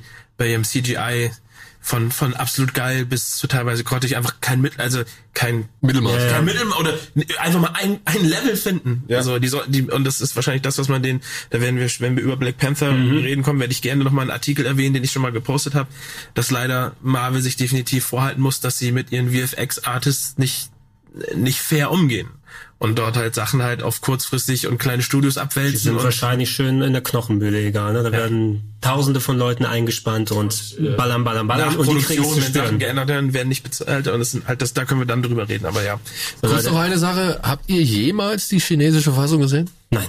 Nee. Wie ist ach alle Mandarin-Szenen raus, oder? Nee, es gibt aber unter anderem, was ist da? Es gibt Ach, diese Doktor-Szene, wo es sie gibt diese äh, Art-Szene mit Fang Bing Bing, wie sie Ah, heißt. Äh, Die natürlich. hat nie das europäische Licht äh, Wer- Ich habe auf gesehen. YouTube gesehen, die Szene. Ja, Wer ich mein, mein Budget halb bezahlt, dem packe ich auch die Nee, der, der Doktor-Szene Film rein. wurde halt wirklich speziell für den chinesischen Markt noch mal ein bisschen umgearbeitet. Mhm. Unter anderem gibt's auch eine Szene, in der trinkt Tony Stark kein Alkohol mehr, sondern Milch.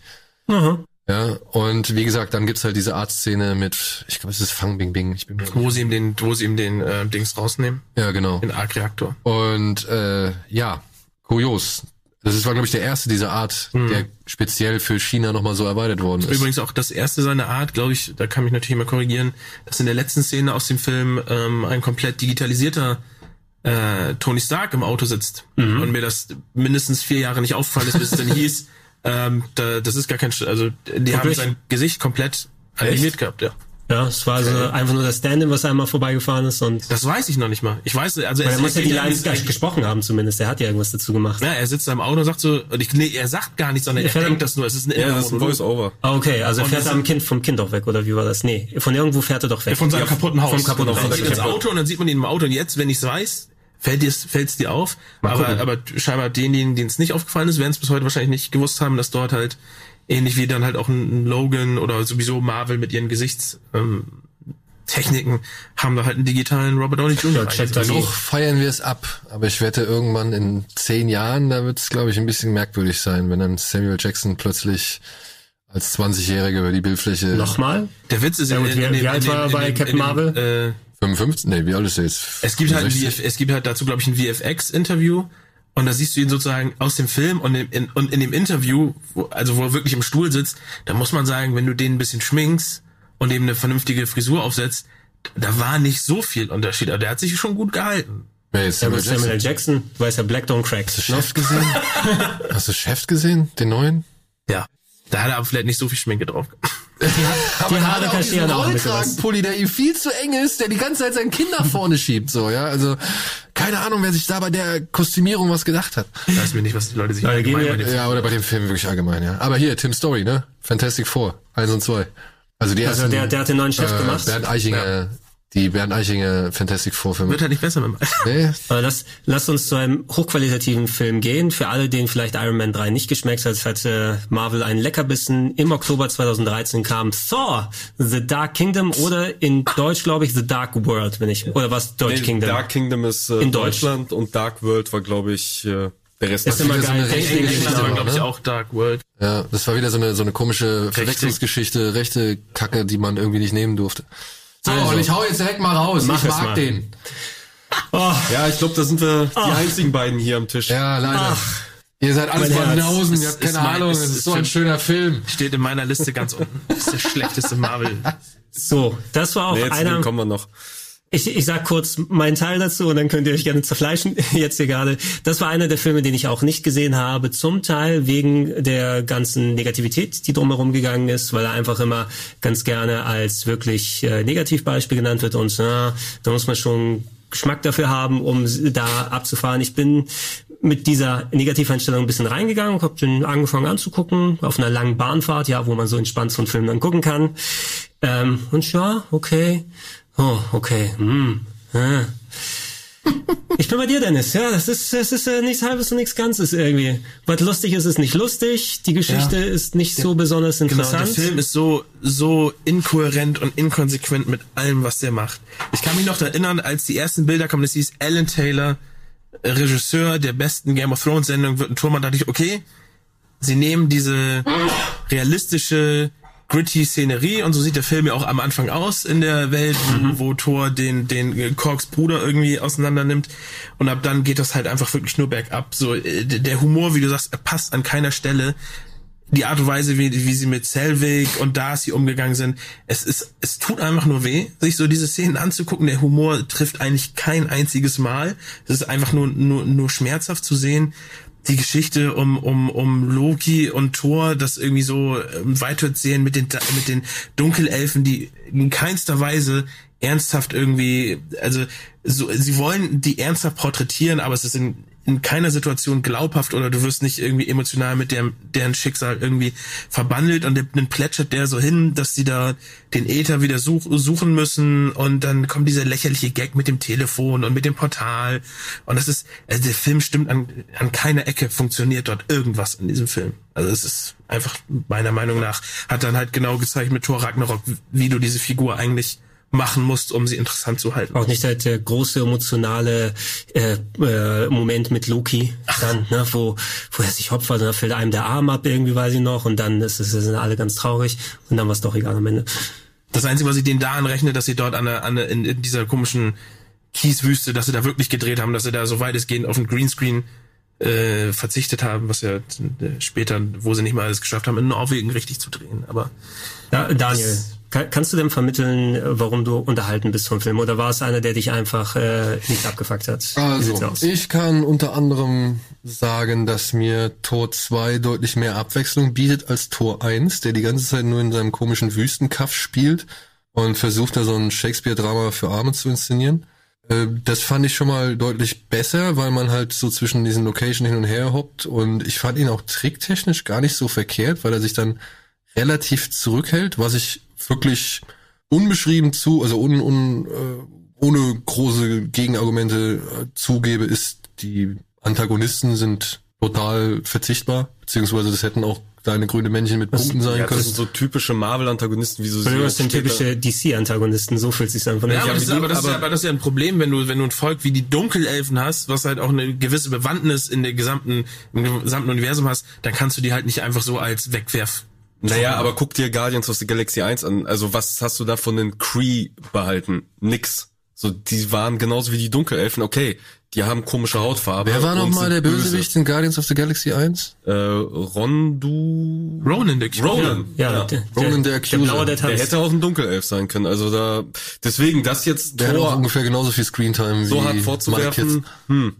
Ja. Weil es ist halt so ein typisches Marvel-Problem, dass sie halt eben, vor allem wenn sie diese äh, so Antagonisten aus anderen Rassen, aus anderen Alienvölkern oder sowas haben, dass sie die oft einfach nicht gut eingeführt bekommen und halt eben scheinbar auch nicht mit dem mit dem Background, mit der Wichtigkeit, wie sie sie halt in den Comics haben. Also ich fand die Dunkelelfen, da bin ich vollkommen bei dir. Ich fand die halt auch doof. So, die sind mir scheißegal, aber die sind mir auch in den Comics ziemlich scheißegal. Also ich lese gerade ein, halt da sind die drin und ich denke mir, ja, okay, gut, ihr habt halt zwei Deswegen ist Malekith ist halt eben hm. im, im Comic-Universum ist halt eben kein gehört halt zu den oberen Bösewichten, so, die irgendwo mal in dem Universum auftauchen, die halt eine gewisse, also wenn du, wenn du Bösewichte rankst, dann hast du ja irgendwo minimale, hast du mittlere und mhm. irgendwann kommst du an Magneto, Dr. Doom und sowas. Und so Malekith ist zwar jetzt nicht ganz so weit oben, aber er ist zumindest ein Begriff. Namhafter. Ja, aber da greift bei mir die Gnade der Ahnungslosigkeit. Denn Malekith war mir vollkommen Wumpe. Nee, aber was ich meine, darum geht, ist, dass, dass wenn du so ein, was man Marvel ja eigentlich, zumindest was die Helden angeht, zurechnen muss, ist, dass sie dass sie sehr viel Wert auf ein, auf, auf die, auf die Gewichtung des Comics, eben auf die Kultur, die dahinter steht, wie die benutzt werden.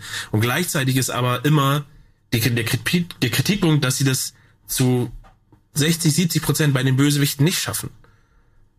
So, und das ist halt das Problem, wenn du jetzt so jemand wie Malekith einfühlst, der halt ein ganzes Volk irgendwie anführt, dann, dann musst du halt demjenigen auch dieses Gewicht geben. Du musst dem halt, du musst den interessant machen wenn du das nicht schaffst, dann wird halt auch, dann ist der, ist der Held halt auch egal. Ja, aber dann aber brauchst du wahrscheinlich auch einen kompletten Film dafür. Also man sieht's halt eben an einem, an einem Thanos, der halt ja mit Infinity War ja quasi ja. seinen eigenen Film bekommen hat und dadurch auch erst diese Sympathie und diese ähm, ja diese ähm, diese Beziehung zum Zuschauer halt aufbauen konnte und ich glaube das kannst du halt bei den meisten Antagonisten kannst du es halt einfach nicht machen. Also jetzt vor allem jetzt ne jetzt denken wir auch mal mal bitte an den einfachen Kinozuschauer, der einfach nur diese Marvel Filme guckt ich sehe einen Obadiah, wie heißt der? Zane.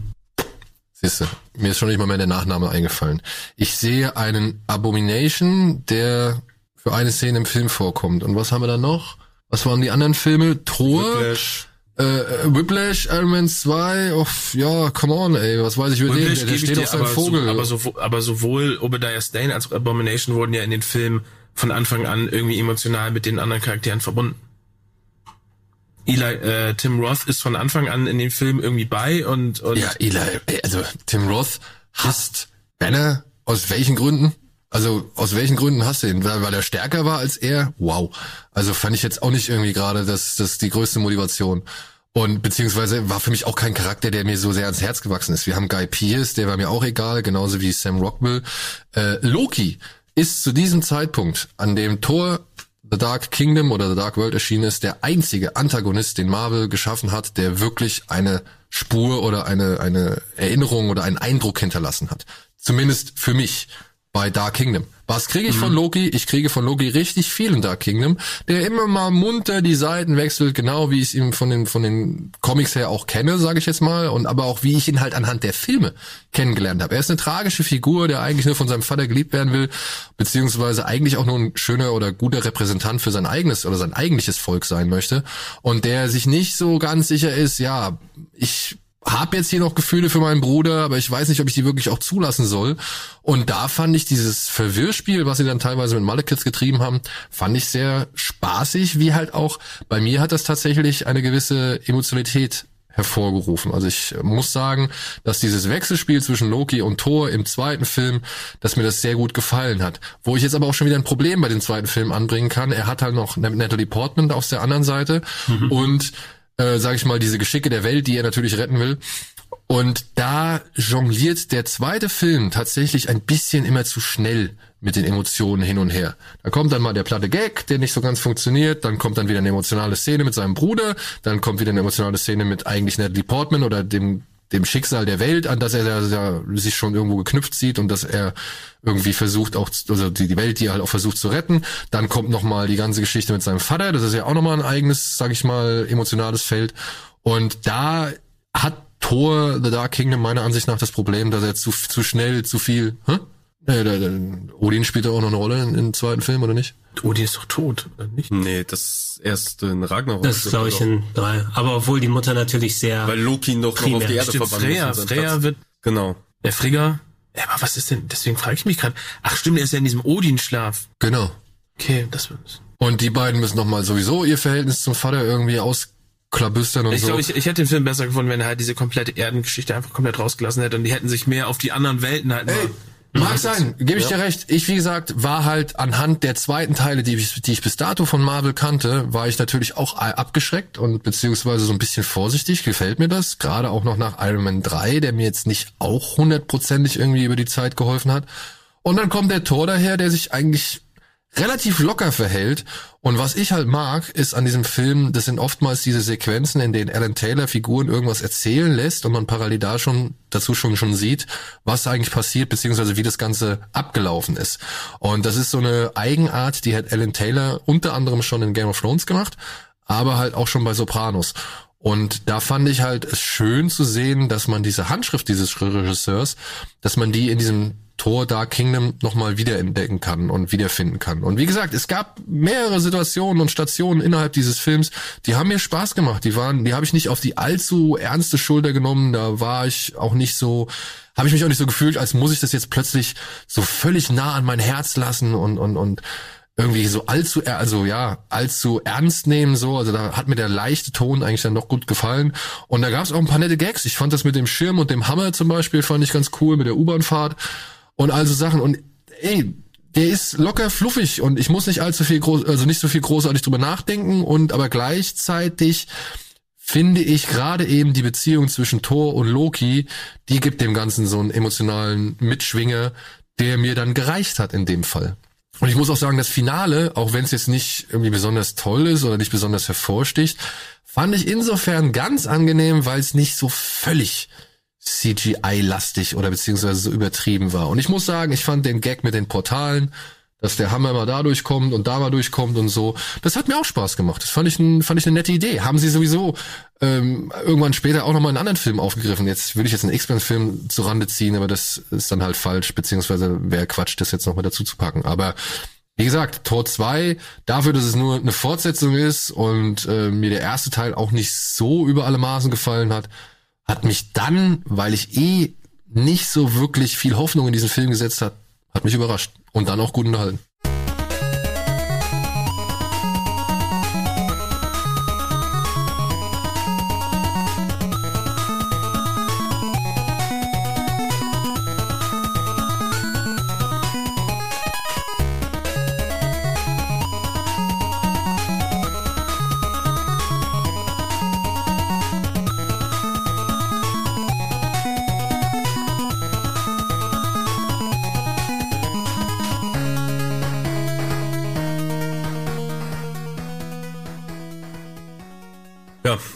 Was soll ich dazu sagen? Ich bin da ganz bei Daniel, was halt auch dran liegen kann, ich kenne mich mit den Thor-Comics tatsächlich nicht so viel aus. Also Thor hat mich vor dem MCU auch wirklich null interessiert. Also es hätte mich nichts dazu bewegen können, davon irgendwas zu lesen oder sich da einzuarbeiten. Vielleicht liegt es halt deswegen, dass ich ihm halt eben auch die Fehler, die er macht, dann vielleicht auch mehr verzeihe. Aber ich war wirklich sehr unterhaltsam. Ich hatte überhaupt keinen Bock auf den Film. Der erste hat mir halt eben nicht besonders gut gefallen. Ich habe ihn halt geguckt wegen den Avengers. Den Avengers hat mir dann Thor sehr gut gefallen. Den zweiten habe ich dann irgendwann zu Hause nachgeguckt, äh, nachgeholt und war dann doch überrascht, weil ich am Ende sehr unterhalten war. Aber er gehört leider auch zu den Filmen, die ich regelmäßig vollständig verdränge. Also ich weiß Kannst nicht, warum. von vorne gucken, ne? Ja, super. genau. Und dann, dann gucke ich ihn nochmal und merke, ach, warum So schlimm war er gar nicht. warum hast du ihn eigentlich vergessen? Der ist doch eigentlich ganz unterhaltsam. Wobei ich jetzt, ja. wobei ich aber auch klarstellen möchte, ich würde das niemals als, sage ich mal, objektiv gesehen einen der besten MCU-Filme oder so bezeichnen, ja. Nee, ich das nicht, auf der, keinen der Fall. ist, der ist kein, der, der sticht nicht besonders heraus oder sowas, ja. Aber das ist von den Fortsetzungen oder von den zweiten Teilen oder von den Durchlauffilmen, die ja Marvel nun doch schon, von denen sie halt schon einige produziert haben, ist es einer der, der mir, sag ich mal, am leichtesten und unbeschwerlichsten runtergeht, so. Also mir kommen auch ein paar der, der aktuelleren Filme, der, der letzten Filme auch deutlich unrunder vor, so als, als gesamtes Ding. Also da hatte ich jetzt, äh, wenn ich an Thor Dark Kingdom zurückdenke, echt sehr viel weniger, an das ich mich stoßen konnte, bis auf natürlich die obligatorischen, typischen Marvel-Probleme. Wie, okay, es war vielleicht ein bisschen zu viel drin, es waren vielleicht hier und da ein Gag, der nicht gezündet hat, die Antagonisten waren wieder schwach, aber ich weiß nicht, da gucke ich mir halt andere Filme an und da habe ich halt dieselben, also diese Probleme plus zusätzlich andere, dass die Story kompletter Quatsch ist, dass es sich alles äh, auseinandergehackt fühlt, dass es einfach äh, der komplette Film ein großer Witz ist, der aber irgendwie nicht zündet. Ähm, Und ich Ja. glaube auch, ich würde sogar sagen, jetzt stellen wir uns mal vor, Ant-Man wäre jetzt eine Figur gewesen, die sie anstelle von Thor mit dem ersten Tor in, ins Leben oder in, in, ins Rennen geschmissen hätten, also mit dem sie halt den Kanon aufgebaut hätten. Also wenn jetzt der erste Ant-Man anstelle des ersten Tors gekommen wäre, dann würde ich, glaube ich, den zweiten Ant-Man auch relativ entspannter sehen, als ich ihn inzwischen, also als ich ihn jetzt sehe, so. Weil ich finde halt Ant-Man 2 zum Beispiel ist im Prinzip das gleiche wie Tor 2. Äh, ein Film, an dem kannst du dich entweder stören und sagen, mein Gott, das ist aber auch furchtbar irgendwie alles ausgeleiert, das ganze Thema. Oder du kannst halt sagen, oh ja, war nette, kurzweilige Unterhaltung, die fluffig durchgeht. Ich habe mehr von den Figuren gesehen, die ich sowieso mag und mehr von den, sag ich mal, von der Action mitbekommen, die zu solcher, also zu der diese Figur imstande ist. Und dementsprechend, ja, kann ich mir das problemlos antun. Meinst, Aber- deine Erwartungshaltung wäre also, wenn du ähm, heutzutage dir so einen Sequel anguckst wie Ant-Man 2 oder Tor 2, es ist, du wärst Genau. dann ein bisschen objektiver. Genau, also äh, einen Ant-Man 2, ja, ich, ich meine, ich greife jetzt vor in Phase 3, ne? Ja. ja. Ich greife jetzt vor in Phase 3, es tut mir leid, aber ein Ant-Man 2, den, da gehe ich mit einer ganz anderen Rein Anstellung, Einstellung ran als damals an einen Tor 2. Hm, Okay, auch so, okay, Ja. weil du, weil du, weil du den Vorfilm wesentlich, äh, weil dir Ant-Man wesentlich mehr gefallen hat als in Tor 1. Genau. Genau. Weißt du? Und stell dir mal vor, Ant-Man, dann hätte ich auch kein Problem gehabt mit, mit Ant-Man 2. Aber dadurch, dass halt Ant-Man 2 erst in der Kette so ziemlich weit hinten kommt, ähm, habe ich mit Ant-Man 2 deutlich mehr Probleme oder finde ich deutlich mehr Sachen, die mich an Ant-Man 2 stören, als die mich vielleicht stören würden, wenn dieser Film zu einem anderen Zeitpunkt rausgekommen wäre. Ja? Also das ist einfach nur das, was ich sage. Ich will, wie gesagt, Tor 2 nicht in den Himmel loben oder, oder irgendwie Gut, sagen, also das ist natürlich, das ist natürlich ein anderer Kontext, den du aufmachst. Du sagst sozusagen, weil Marvel zu der Zeit, zu dem Zeitpunkt noch nicht sein, seine Form in dem Sinne gefunden hatte, kannst du den Film noch ein bisschen anders einordnen. Genau. Ja. Das ist Und deswegen mag ich halt diese Experimente, wie zum Beispiel halt, wir erzählen jetzt mal sowas, wie Guy Ritchie das auch gerne mal macht. Und parallel dazu sieht man schon, was passiert ist und so. Also das sind so Sachen, die mich dann halt bei Laune halten. Ich fand auch da diese ganze Raumschiff-Action oder Flugschiff-Action in, in, in, in Valhalla? Nee, nicht nee, Valhalla. äh, ähm, Asgard. In Asgard. Valhalla, wie komme ich jetzt auf Valhalla? Das fand ich so schlimm, dieses, oh, jetzt hast du ein paar Mal den Kopf abgehabt. Oh, das kannst du aber gar nicht denken. So, Alter, halt dein Maul. Ah, ich meine Tor 3, oh nee, er ist tot. Oh nee, ist doch nicht tot, ist egal. Ja,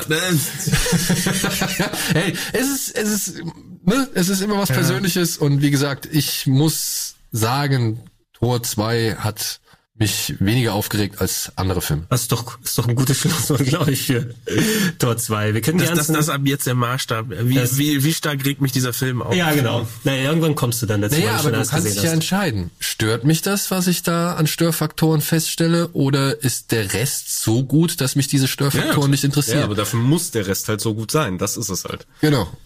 Der Film, der danach gezeigt wurde, ich glaube, da ist der Tenor hier wieder ein bisschen einheitlich. Ich schätze es mal. Vielleicht äh, gibt's ja auch hier ein bisschen Diskussion, aber ich muss auch sagen, einer meiner liebsten Marvel-Filme Es heute noch. Nach wie vor mein Liebster. Ähm, und äh, ich war wirklich sehr unterhalten im Kino, muss ich sagen. Gab es ein paar Elemente. Ich würde auch nicht sagen, dass es der allerbeste ist, weil alles zu 1000 Prozent geil funktioniert, aber sehr überraschend gut. Die Russo Brothers, ja, zwei Regisseure, die hauptsächlich vor, ich glaube, Serien gemacht haben, sowas wie Arrested Development. Lass mich nicht lügen, aber ich glaube, sowas haben Community.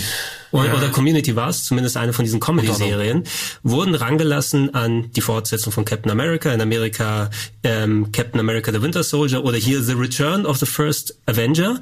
Und ich habe es an anderer Stelle schon mal häufig gesagt, ich mag ja so Martial, also für, für Filme, wenn es dann mal richtig auf die Fresse geht, Martial Arts, Hand-to-Hand-Combat und so weiter. Und ein Film, der gleich losgeht, wo Captain America mit GSP, mit John St. Pierre, George St. Pierre dann losgeht, ein bekannter Die UFC-Fighter. erste Schiffsszene ist Das ist der Hammer. Und äh, ich hatte es auch schon dieser, dieser, dieser Lauf an der Ja. Seite entlang, wo er dann schon mehrere Leute fertig macht. Das war schon so eine geile Einstellung. in, in deinem Kino Plus Special, Daniel, da hatten wir auch mal über die besten Action-Szenen gesprochen und da hatte ich auch ähm, die Autobahnszene für mich persönlich mit dabei, die gucke ich mir heute noch gerne an, einfach zwischen zwei Nicht-Martial-Artists, weil es ja gerne bei Hollywood sehr gerne und mit Schnitten versteckt wird und einfach, dass du nicht mehr dieses dieses physische siehst, dass du einen, eine Szene mal laufen lässt. Ähm, das gute Gegenbeispiel haben wir bei Jackie Chan drüber gesprochen, der eher draufgehalten hat, damit man sieht, was für einen Impact die Moves haben und nicht einfach alles in 500 Cuts hinterher gepackt hat.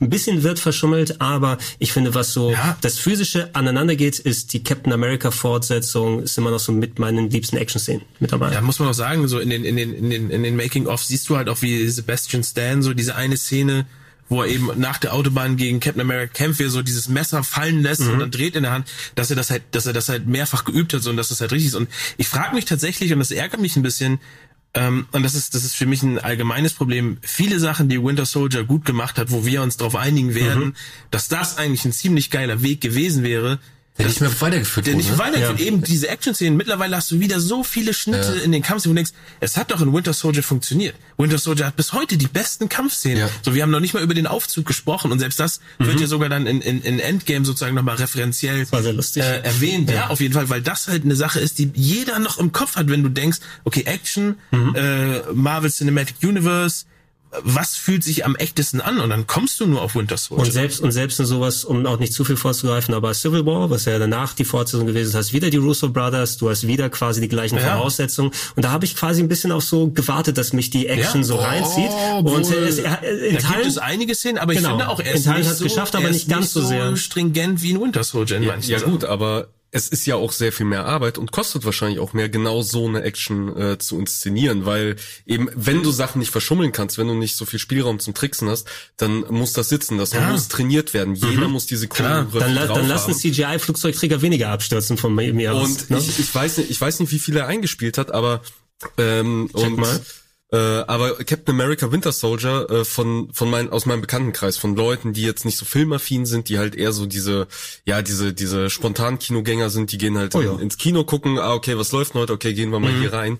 Ich, und bei denen ist halt Winter Soldier zählt bei denen auch nicht unter unter die besten Marvel Filme, ist auch nicht der ja, liebste. Würde ich auch so unterschreiben, dass das viel ist, dass so der, der typische ähm, Comicfilmgänger ähm, er, er freut sich eher an einem Effektspektakel ähm, à la Civil War Endgame, a- anstatt dass er sozusagen diese geerdete ähm, Szenerie eines Winter, Winter Soldiers schätzt. Das, Der- das Gefühl habe ich auch. Ich kenne auch viele, die sagen, die den langweilig Ja, finden. genau. Das Er ist halt ich- sehr anders. Es ist halt eher so ein Agentenfilm. Genau, Er ist halt eher so, Film- so ein, so ein James Bond Film äh, mit mit coolen Actioneinlagen und ich glaube, da ist halt einfach Die drei Tage des hier eine Falken, sehr spezielle. Zielgruppe, die das zu, äh, zu schätzen wissen. ich finde, was dieser Film halt ähm, unglaublich gut macht und was ähm, was halt einfach auch sein sein sein Rückgrat ist, dass er es schafft, die Figur des des Captain America, die ja von Anfang an eher so vorbelastet war, ah, Captain America, der Patriot, der Posterboy. typische Posterboy, schafft diese Figur so menschlich und greifbar zu machen und und Chris Evans einfach so so untrennbar mit dieser Figur zu vereinen. Mhm. Die Szene, wie die laufen am Anfang, so dieses on your left. Dann, oh, ähm, übrigens, äh, das hast du verpasst, äh, wo ihm aufzählt. Und du, du siehst eine Liste Internet Stars und Nirvana. ja, Nirvana. Die, die angepasst war in jeder Länderversion. Ne? Genau, richtig. Ja, ja im, Deu im, Deutschen hat man eine andere Liste als im Englischen okay. gehabt. Ähm, das und dann auch eben wie wie sie denn äh, wie er zu zu Anthony Mackie in dieses Seminar kommt, wie die reden, wie er zu ähm, Samuel Jackson ins Büro kommt, so wie das wie das, dieses ganze Shield unterwandern, wie sich das aufbaut. Dieser Film ist einfach so spannend und so clever, dass es halt einfach, ähm, der ist bei mir halt mit ähm, mit in den Top 5 drin. So das ein Film, den ich mir immer wieder angucke ja. und der mich immer wieder mitreißt. Ähm, das ist einfach genial gemacht. So, der hat so am Ende, gerade zum Ende hin merkst du, dass dann wieder dieses, worüber wir mal reden. Du hast so 75 Prozent, ziehen sie dieses Experimentelle durch und dann kommen sie wieder in diese Formel, das Blockbuster-Ding funktioniert. Genau. Wo es da sogar noch relativ zurückhaltend war, dieser Zweikampf. Du hast genau, du hast, Flugzeugträger. Du, du, hast noch den Zweikampf Aber halt diesen riesen, du hast drei riesige Flugzeugträger, Richtig, die ja. halt nochmal irgendwas. Aber du hast halt dann auch diese, diese, diese, diese kleine Ansprache, die Captain America hält gegenüber den Shield-Mitarbeitern. Du hast die Anfangsszene auf dem Boot, ähm, wo er dann auch ähm, gegen gegen ähm, äh, Hier der, Batrock ja. äh, sozusagen kämpft, wo er dann so, oh, du, du bist ja nur jemand mit deinem Schild und so, er nimmt Helm ab, Schild ab, Alter, und dann prügeln die sich nochmal Hand, Frank Hand Grillo. Hand. Frank Grillo kommt dann auch noch. Ähm, der geil. super, der super ist äh, in dieser, ja, in dieser Rolle und halt diese auch eine Präsenz. Szene, ey, das ist. Guck mal, Frank Grillo ist ein Nebencharakter, ja, der eigentlich noch nicht mal der, der eigentliche Antagonist ist und den hast du immer noch im Kopf. Ja gut, er wurde in Civil War dann nochmal aufgetaucht, also ist er nochmal aufgetaucht. Ja, in Endgame taucht er nochmal auf. In Endgame taucht er Aber warum? Auf. Weil, weil die Leute sich an ihn erinnern, ja, weil eben. er halt so, ja. so clever Weil er halt einfach die Präsenz hatte so, ja. Und da würde ich behaupten, der hat mehr Präsenz als ein Guy Pierce, ja. Also ja. in den wenigen ja, Szenen, die hat. In dem, in dem Kontext würde ich aber nochmal Sebastian Stan nochmal herausheben, auch wenn es auch an sich, wenn du das im Grundgedanken äh, nimmst, okay, das könnte ein ziemlich simpel gestrickter Charakter sein und er ist für mich auch relativ also auch um das Wort farblos mal wieder zu benutzen, ich habe nicht so sehr auf ihn geachtet im ersten Teil. Ne, da war der Sidekick und mir war auch nicht diese ganze Geschichte mhm. drumherum bewusst, weil ich eben nicht so tief in der Thematik drin bin. Aber wie er den Winter Soldier verkörpert, wie er als Gefahr gewirkt hat, aber auch eben dadurch, dass er die Gehirnwäsche bekommen hat mit seinem Metallarm und so weiter. Plus die jedes, Musik, die immer genau, eingespielt wurde. Je, jedes Mal, wenn er, er aufgetaucht ist, dann fucking Präsenz. Ja. Und und er ist ja noch nicht mal so die Kante, ne? Muss nee, ja auch mal so sagen. Ne? So, nee, aber er hat sich so einen Gang an, so, so, so einen Terminator-Gang irgendwie angewöhnt die Szene, wo er halt das Schild einfach auffängt, so ja. auf dem Dach. Alter, das ist halt schon, also es ist schon, also ich finde, es gibt, es gibt sehr, ich glaube, es ist einer der Filme, bei denen ich am wenigsten irgendwie speziell Sachen rauspicken könnte, die mich stören. Der Film ist halt einfach nahezu zu ein perfekter, eine perfekte Comic-Verfilmung, wie ich sie mir eigentlich in der Zukunft vorstelle. Ja, es ist halt, es ist eher so eine Art Bedauern dieses Bedauern, dass er nochmal am Ende diese ja. große CGI-Schlacht da irgendwie abzettel, abfackeln muss. So. Wobei es noch nicht mal, wobei es noch nicht mal so schlimm nee, ist, dass ich raus, nee. aber, aber. Da stößt der Film halt ein bisschen an seine Grenzen, sage ich ja. jetzt mal so. Obwohl ey, ich zum Beispiel, den, ist das ey, nicht da, wo den Hubschrauber oder ist das bei Civil War? Wo er den festhält, ich glaube, das ist, ne? Das ist bei Civil War. Ist das bei Civil War mit dem Festhalten? Aber, aber ich finde halt allein auch schon, ich finde allein auch schon, wenn er dann halt aus dem Shield-Hauptquartier abhaut und sich dieser Gleiter ah, vor ja. so runtersenkt auf diese Brücke. Finde ich so ein geiles Bild. Und auch wenn er dann irgendwie 50 Meter durch die Luft hüpft und mit seinem Schild irgendwie genau. Wie auch, immer, wie auch immer er das Motorrad, er macht einen Bunny Hop mit dem Motorrad. Also ja. das ist schon. Und dann auch, dass der, dass der Schild irgendwie so eine, so eine richtige geil berechnete Kurve genau in den Rotor dieses, dieses Gleiters irgendwie, äh, Was ja dann aber witzigerweise bei Civil War von, von Peter Parker angemerkt, so, hä, äh, entbehrt das nicht den physikalischen ja. Gesetzen, dein Schild oder aber, sowas? Ey, fuck it, I don't care. Ja. Es ist einfach Captain America, der mal eben 50 Meter durch die Luft ja. hüpft und im Alleingang so ein Harrier-Jet da irgendwie platt macht und das sieht halt noch halbwegs cool aus, so. Und was ich finde, was der Film auch noch macht, ist, er etabliert Black Widow auch nochmal als eine Figur mit Hintergrund. So, ja, und halt deutlich besser als zum Beispiel in Iron Man 2. Richtig, wo sie, das war natürlich ihr erstes Auftreten, so, wo sie sozusagen nur die Doppelagentin war, aber jetzt, das ist ja das Gute, was dieser Film macht. So, du nimmst eine Rolle, die eigentlich nur gerade, ähm, weil sie eine Frau ist, eigentlich eher so als oberflächliches, so sie ist die femme fatale, so die sexy Agentin. Und dieser Film nimmt sie halt und, und stellt halt die richtigen Fragen auf sie, wo sie dann auch über ihre Vergangenheit redet und man nimmt sich keine Freunde, bla bla bla und so. Und seit, ich finde, seit dem Film war sie halt eine etablierte Figur, die auf Augenhöhe mit allen anderen irgendwie äh, zu sehen war. Vor allem ein, ein also was man da, da, was ich tatsächlich auch richtig gut fand, ist zum einen, sie sind Freunde. Ja, aber beruflich, und das fand ich das auch das Interessante an, an, an Winter Soldier, den ich niemals wieder Return of the First Avenger, so heißt Ja, er, oder? Return of the First- werde ich nie zwei wieder so nennen. Das ist Winter Soldier und er bleibt für mich äh, Winter Soldier. Ähm, dass beruflich trotzdem gewisse Spannungen und Differenzen existieren, die man am Ende von Avengers 1 nicht so wirklich wahrgenommen hat. So, also dass Shield und Captain America ja eigentlich noch zwei verschiedene Positionen sind, das arbeitet der Film ja eigentlich erst richtig raus. Klar, auch durch einen Robert Redford, ne? Genau. Und dass dann halt ein, dass das auch eine Black Widow nicht ganz weiß, auf welcher Seite sie steht, aber halt loyal eigentlich ist gegenüber Nick Fury. Ähm, das fand ich halt schon so cool, aber dass sie dann auch gleichzeitig halt irgendwie auch ja eine gewisse Distanz zu Steve Rogers wahren muss, das hat dem Ganzen nochmal einen, einen ja, einfach nur eine kleine Prise Pfeffer gegeben irgendwie Ja. oder, oder eine kleine Spannungskurve gegeben, die wieder auf den Rest des Films mit einzahlt so. Und das fand ich halt sau cool. Du hast einen sauguten Antagonist mit Robert Redford, weil du halt natürlich einen da- Charakterdarsteller hast. Wo ist denn das Ding? Wir hatten da das Drehbuch geschrieben. Das sind das McFeely Das sind? Marcus und McFeely, die übrigens auch Thor The Dark Kingdom mitgeschrieben haben. Die haben das, also die schreiben ja fast, die schreiben, die schreiben ja fast mittlerweile alle Filme die sind halt Ja. auch mal Hit and Miss, ne? Ja, aber Ja, das, das, die, die beiden haben das äh, dementsprechend zusammengestellt. Es gab so eine Handvoll Szenen, ähm, ihr habt ja das Finale schon erwähnt, ja, da hätte ich auch gerne auf ein bisschen CGI verzichtet, aber war froh genug, dass sie immer noch auf meine präferierte Art auf die Fresse hauen, dann hingegangen sind. Und diese Kleinigkeiten in dem Agenten-Thriller, im Spy-Thriller, wo du dann wieder so die Comicbook-Natur zu stark für mein Verhältnis gemerkt hast, oh, das war auch der Film, wo sie diesen großen Computer äh, dann finden. Ja, Das- fand ich aber super. Ja. Fand ich super integriert. Bänder auch Oh, einfach warte, der. Computer war in dem Teil? das müsste der gewesen sein, ja. Wie ja. hieß Boah, der? das Wie hab hieß- ich ja vollkommen wie hieß verdrängt. der Sola? War das Sola? Sola? Sola? Sola, ja. Also Also dass sie den so diese Kamera, diesen Kniff mit der fand Kamera. ich, fand ich gut. Fand ich echt gut. Das hat mir Bock gemacht. Das hat nämlich dann eben auch diesen Paranoia-Flair der 70er-Jahre-Thriller irgendwie erzeugt. vor allem auch wie die Auflösung dann kommt, so, Ja. so was, was Hydra so die ganzen Jahre gemacht hat und so, das ähm, passiert da. Und da, da, da wird ja sogar schon auch dieser Grundstein so ein bisschen gelegt für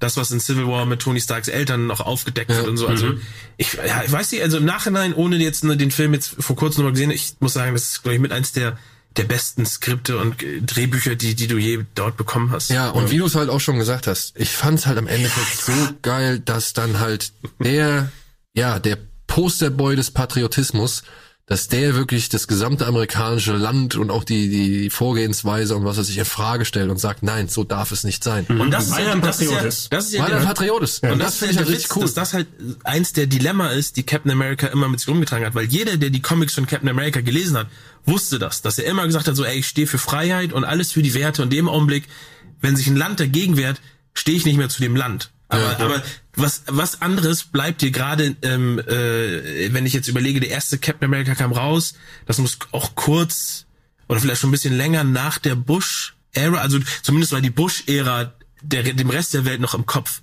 Und Na gut, drei und- Jahre danach. ja, aber weißt du, du hast es noch, du hast das noch, war noch präsent, ja, ja. du hast alles noch im Kopf gehabt. Noch und, dann, und dann taucht auf der Leinwand Captain America auf mit einem Kostüm, was eine Flagge hat. So, so in dem Augenblick, wo du dich nicht mit dieser Figur auseinandersetzt, du wirst diesen diesen Beißreflex, der war vorprogrammiert für den Rest der Welt. Ja, deswegen hieß er ja auch bei uns ja auch anders. Deswegen hieß er bei uns ja auch First Avenger und nicht Captain America, genau aus dem Grund. Aber, aber, aber die, nee, nee, nee, der hieß bei uns The First Avenger, um eben auf den ersten Avengers-Film hinzuziehen. ja gut, aber Freedom eben Fries. weil auch Captain America, da wäre halt keiner reingegangen, wie du ja sagst, so Captain America, weil was Dennis ja auch gesagt hat, das war kritisch, so ja, ja. Habt Patriotismus, mich America, reingelegt, das ist fuck ein yeah. Amerikaner-Film! Amerikaner!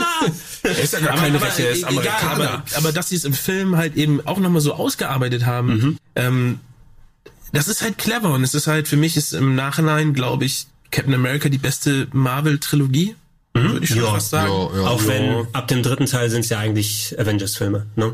Ja, aber also es gibt halt keinen, äh, wobei, ja, wenn jetzt Iron Man 2 besser gewesen wäre, würde sich das wahrscheinlich die Waage halten, aber so hier ist, ich finde den ersten Captain America gut unterhaltsam, den zweiten halt grandios und Civil War ist auch gut.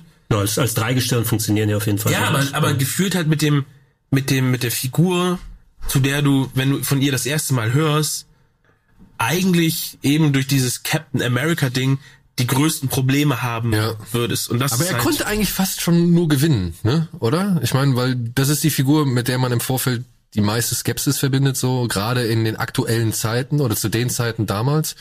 Aber es kommt, kommt halt drauf an, wie er sich in den Filmen halt verhalten hätte. Wenn er, Ja. wenn er eher der die ganze Zeit, ja, wenn, weißt, du, wenn du ihn noch, wie, wie bei Spider-Man, stell dir mal vor, Captain, das ist ja auch das, was du, glaube ich, kann mich natürlich korrigieren, weißt du, wo ein Spider-Man eigentlich in jedem Film irgendwann auf einer Fahnenstange sitzt mit einer amerikanischen Flagge. Mhm. Sowas hast du in dem Captain America Film. Du hast nie gesehen, dass er irgendwo würde gerne, wie er auf der Fahnenstange sitzt. Im, im Abspann sehen, siehst du halt, wie er in, in dieser Memorial-Halle ist oder überhaupt in dem Film so ist, wo er sich, aber da guckt er sich nicht den amerikanischen Krieg an, sondern er guckt sich halt wirklich nur Captain America sozusagen an. Du hast ihn nie irgendwie der amerikanische Held. Also das wird nie so die auf die Nase gebunden. Und das finde ich halt, das finde ich macht den Film halt aus. Und ich muss sagen, das, das Kostüm aus Winter Soldier ist halt einfach der Hammer. Der Hammer. Ja, okay, sind wir uns einig, der ist geil. Ja, abschließend, abschließend kann ich vielleicht noch die, die TV äh, direkt zitieren, weil die halt sogar, glaube ich, als einziger Film sogar noch ein fettes Zitat hier hat, damit die Leute ja wissen, das ist ein guter Film, auch wenn Captain America drauf ist. Coole Helden, tolle Fights, ein grandioses Action-Spektakel. Ja, ja, wenn man es nur darauf reduziert, okay. Und es gibt noch einen netten Bonus, denn da ist nämlich der One-Shot von Mandarin drauf. Mm, auf der, auf der Blu-ray von, von Winter Soldier. Ja, sehr schön. Also schön, Oder? dass dass wir uns einig sein können. Nee, auch eines, Tor. Bei Tor war der, glaube ich. Der war bei Tor. Bei genau. Tor, ja. Kann man, kann man sich ja beide Blu-Rays dann holen im großen 21er Pack. Dann später. Wir waren einig uns äh, ziemlich bei The First Aven äh, The Return of the First Avenger. Wisst ihr, welcher Film danach kommt? Ihr habt wahrscheinlich jeder direkt vor Augen. Nein, nein. Guardians. Äh, Guardians, genau. Im Juli 2014, knappe vier Monate danach, gab's den ersten Guardians of the Galaxy Film. Und da bin ich Daniel mal interessiert zu hören. Du meintest vorhin bei Iron Man 3, du hast einen eher verwässerten Shane Black oder sowas in der Art, hast du zumindest gesagt, dass Shane Black nicht aus sich rauskommt, nicht den typischen Shane Black gesehen hast. James Gunn hier ist ja auch, sagen wir, für die derbere Sorte dann bekannt gewesen. Da werden wir auch in anderer Hinsicht nochmal uns darüber ähm, austauschen, ob es jetzt die Troma-Zeit ist. Und ich mochte Slither auch sehr gerne, muss ich sagen. Ein sehr, sehr schöner Horror-Comedy-Film, der leider ziemlich untergegangen ist damals. Super. Ja, hat mir sehr viel Spaß gemacht. Im Schocktober mit dabei gewesen. Einer der Tipps, über die wir gesprochen haben. Gregor muss immer Cross-Promo. Immer der Cross-Promo, wenn es geht.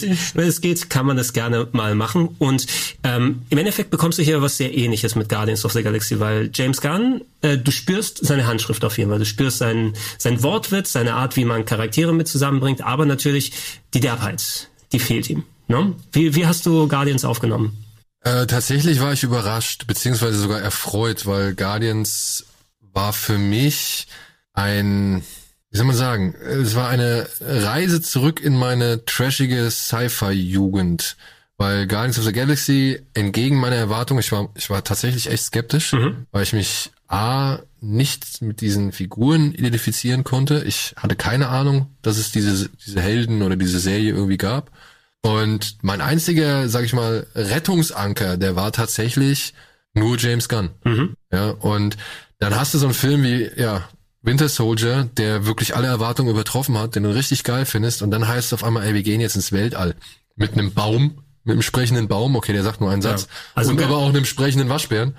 Und eine Frau mit grüner Haut und der Dave Batista, der Ex-Wrestler, ist auch mit dabei. So. Und, und, und, und, und, und, ein Dickbauch Brad, äh, der ja sich dafür richtig krass.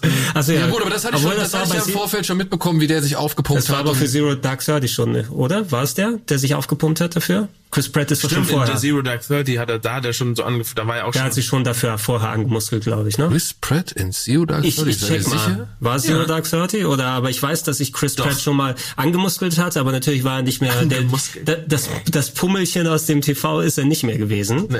Ähm, äh, aber auch sehr Ich glaube, du hast recht. Ja, ich, ich, ich check das einfach. Aber Parks and Recreation zum Beispiel, ja, da hatte ich ihn jetzt, ich hatte ich habe die Brücke gar nicht geschlossen. Ich habe den zwar gesehen, aber ich dachte, und irgendwie habe ich erst auf der Leinwand gerafft, ach, der ist es. Mhm. Aber es sieht ja gut aus. Ja, die haben, glaube ich, in der Serie, ich habe die nicht wirklich konkret verfolgt, aber ich habe mit der Szene, die habe ich dann nochmal gesehen, der hat das quasi zwischen den Staffeln gemacht, quasi, dass er sich den Muskelkörper antrainiert hat. Und die haben es referenziert in der Serie, aber gesagt, ja, ich habe aufgehört, Bier zu trinken. Auf einmal bin ich 30 Kilo leichter. naja, und es geht schon. Wie gesagt, ich war ja, skeptisch. Ich, ich, ich konnte mir nicht vorstellen, dass das jetzt dieser, dieser wirklich unmittelbare Sprung von 70er Jahre Paranoia-Thriller mit geerdeter Action und ja auch, sage ich mal, geerdeten CGI-Effekten, dass das so wirklich gut hinhaut, wenn man jetzt plötzlich voll ins All geht, voll auf bunt, voll auf Krawall, voll auf ja lustig und, und klamaukig. Aber ich muss sagen, im Nachhinein, äh, der erste Guardians of the Galaxy hat mich dann auch ebenfalls sehr überrascht. Und gerade aufgrund der Tatsache, dass ich, sag ich mal, mein Herz an zwei Figuren verloren hatte, von denen ich niemals gedacht hätte, dass ich nur ansatzweise was für die empfinden könnte, weil sie halt eben komplett CGI sind. Aber es waren tatsächlich dann Groot und, und Rocket Gut, also Raccoon, ja, Groot und Dave Batista, ja. die halt wirklich mein Herz gewonnen haben. So, die ich halt wirklich... Hast, hast du ihn auf Englisch gesehen? Ja, oder? ja, ja. Also Bradley Cooper wird ja noch mal herausgestellt und er macht wirklich echt gute Performance. Ich sag's jetzt hier nochmal, ich habe es ihm auch schon direkt ins Gesicht gesagt, ich finde Fariadim ist der bessere Rocket Raccoon. Hast du, hast du Bradley Cooper gesagt? Nein, das habe ich, ich dachte schon. das hab ich Fariadim gesagt. Ich muss Okay. sagen, ich mag einfach die Stimme von, von Fariadim, die passt halt echt sehr gut drauf. Jetzt muss man halt natürlich für sich selbst entscheiden, ist der Ja, deutsche klar. Humor besser oder der englische. Aber das war mir auch egal. Was ich halt so schön fand an Guardians of the Galaxy war halt tatsächlich, dass man ein bisschen den Trash-Charakter eines James Gunn Mhm. in diesem Film noch wahrnehmen konnte und dass der auch versucht hat, so oft es geht, immer seine, sag ich mal, Vergangenheit zu rezitieren oder zu mit einfließen zu lassen. Wenn man zum Beispiel dann mal einen Lloyd Kaufman unter den Gefangenen auf der Mhm. Das. Gefängnisstation sieht, Ja. der da versucht, mit den Aufstand zu proben und so weiter und so fort. Und mich hat der Film dann tatsächlich wie die ja Hochglanz und und Big Budget Version von so ja schönen Filmen wie Krieg der Eispiraten. Oh ja. Space Tatsächlich, jetzt wo du das sagst, kriegt der Eispiraten ist ein sehr guter Vergleich. Ja, nochmal, aber ja. genau das, das war so meine VHS-Jugend, wo man sich halt im, jedes Wochenende irgendwie so einen billigen, trashigen, kostengünstigen Sci-Fi-Film aus der, aus der Videothek geholt hat, in der Hoffnung, den nächsten Star Wars irgendwie zu finden. Wissen wir, dass bei Guardians 3 irgendwo Space Herpes auftaucht? Ja, genau. das wäre geil. Und ja, und da kommt dieser Film einfach so, so, weiß ich nicht, so unverkrampft daher und, und völlig frei von irgendwelchen, wie sagt man, was ist die Mehrzahl von Ballast? Ballästen? Also er, er hat Wir haben halt ganz viele nicht, Balleste gebaut hier. er trägt ja. halt nicht so dieses ganze MCU mit auf den Nee, Schultern. er, er steht ja auch quasi noch außerhalb des MCU, Genau, er musste, weil musste nichts zitieren quasi. Genau, ne? er musste nichts zitieren, er wird aber auch nicht zitiert werden müssen, weil ja die Guardians erst sehr viel später dann ja aktiv ins MCU oder beziehungsweise in die anderen Geschehnisse eingreifen. Ähm, von daher das ja, vielleicht, vielleicht funktioniert er ja deswegen, weil eigentlich auf dem Papier, wenn man sich das so durchliest, äh, wie du ja schon gesagt hast, man kann sich nicht vorstellen, dass da irgendwas rauskommt, was man wirklich ernst nehmen kann und was halt in diesen in diesen Kosmos an Filmen passt, der halt wirklich so geerdet ist, so wo du wo du normale Figuren hast, wo du sofort eine Connection zu Figuren hast. Und jetzt hast du auf einmal diesen Comic Quatsch, den den man halt eben aus den Comics kennt. Und bei Comics sagt man ja, okay, komm, natürlich kann der halt fliegen, hat goldene Haut und alle sehen natürlich aus wie Menschen. Und jetzt auf einmal kriegst du das auf Leinwand äh, gebannt und fragst dich, okay, wie soll das funktionieren? Und die haben halt dieses Kunststück irgendwie vollbracht äh, Vor allem Ja. in, in doppelter Hinsicht, äh, wir haben ja darüber geredet, sowas wie der erste Avengers-Film hat funktioniert, weil wir die äh, Charaktere etablieren konnten in eigenen Filmen, ne? dass du schon mal einen Weg genommen hast und Mhm. dann hast du den Ensemble-Film gesehen. Hier fängt der Ensemble-Film quasi erst an. Ne? Das ist das erste Mal, dass wir wirklich im Kino konfrontiert werden mit diesen Figuren und das ist aus dem Stand mit CGI-Figuren, mit einem Vin Diesel, der wahrscheinlich sehr viel Geld bekommen hat für seinen I Am Groot, aber auch mit tatsächlich solchen Entdeckungen wie Batista, ne? den Dennis und ich natürlich schon von anderer Hinsicht aus Ah. her kennen, aber der tatsächlich vom Film, also so überzeugt hat in der Rolle, dass er ich kannte auch die ersten Filme von Batista, deswegen war ich noch skeptischer. Ja. also mit, wie, wie ist der, wo mit AVD dann, ähm, warte mal, ich muss mal gucken, wo sie dann irgendwie so, so, so einen Gangsterfilm gemacht haben mit Rob Van Dam. Ja, der sieht aus wie Jean-Claude Van Damme, aber kann bessere äh, Moonsaults machen.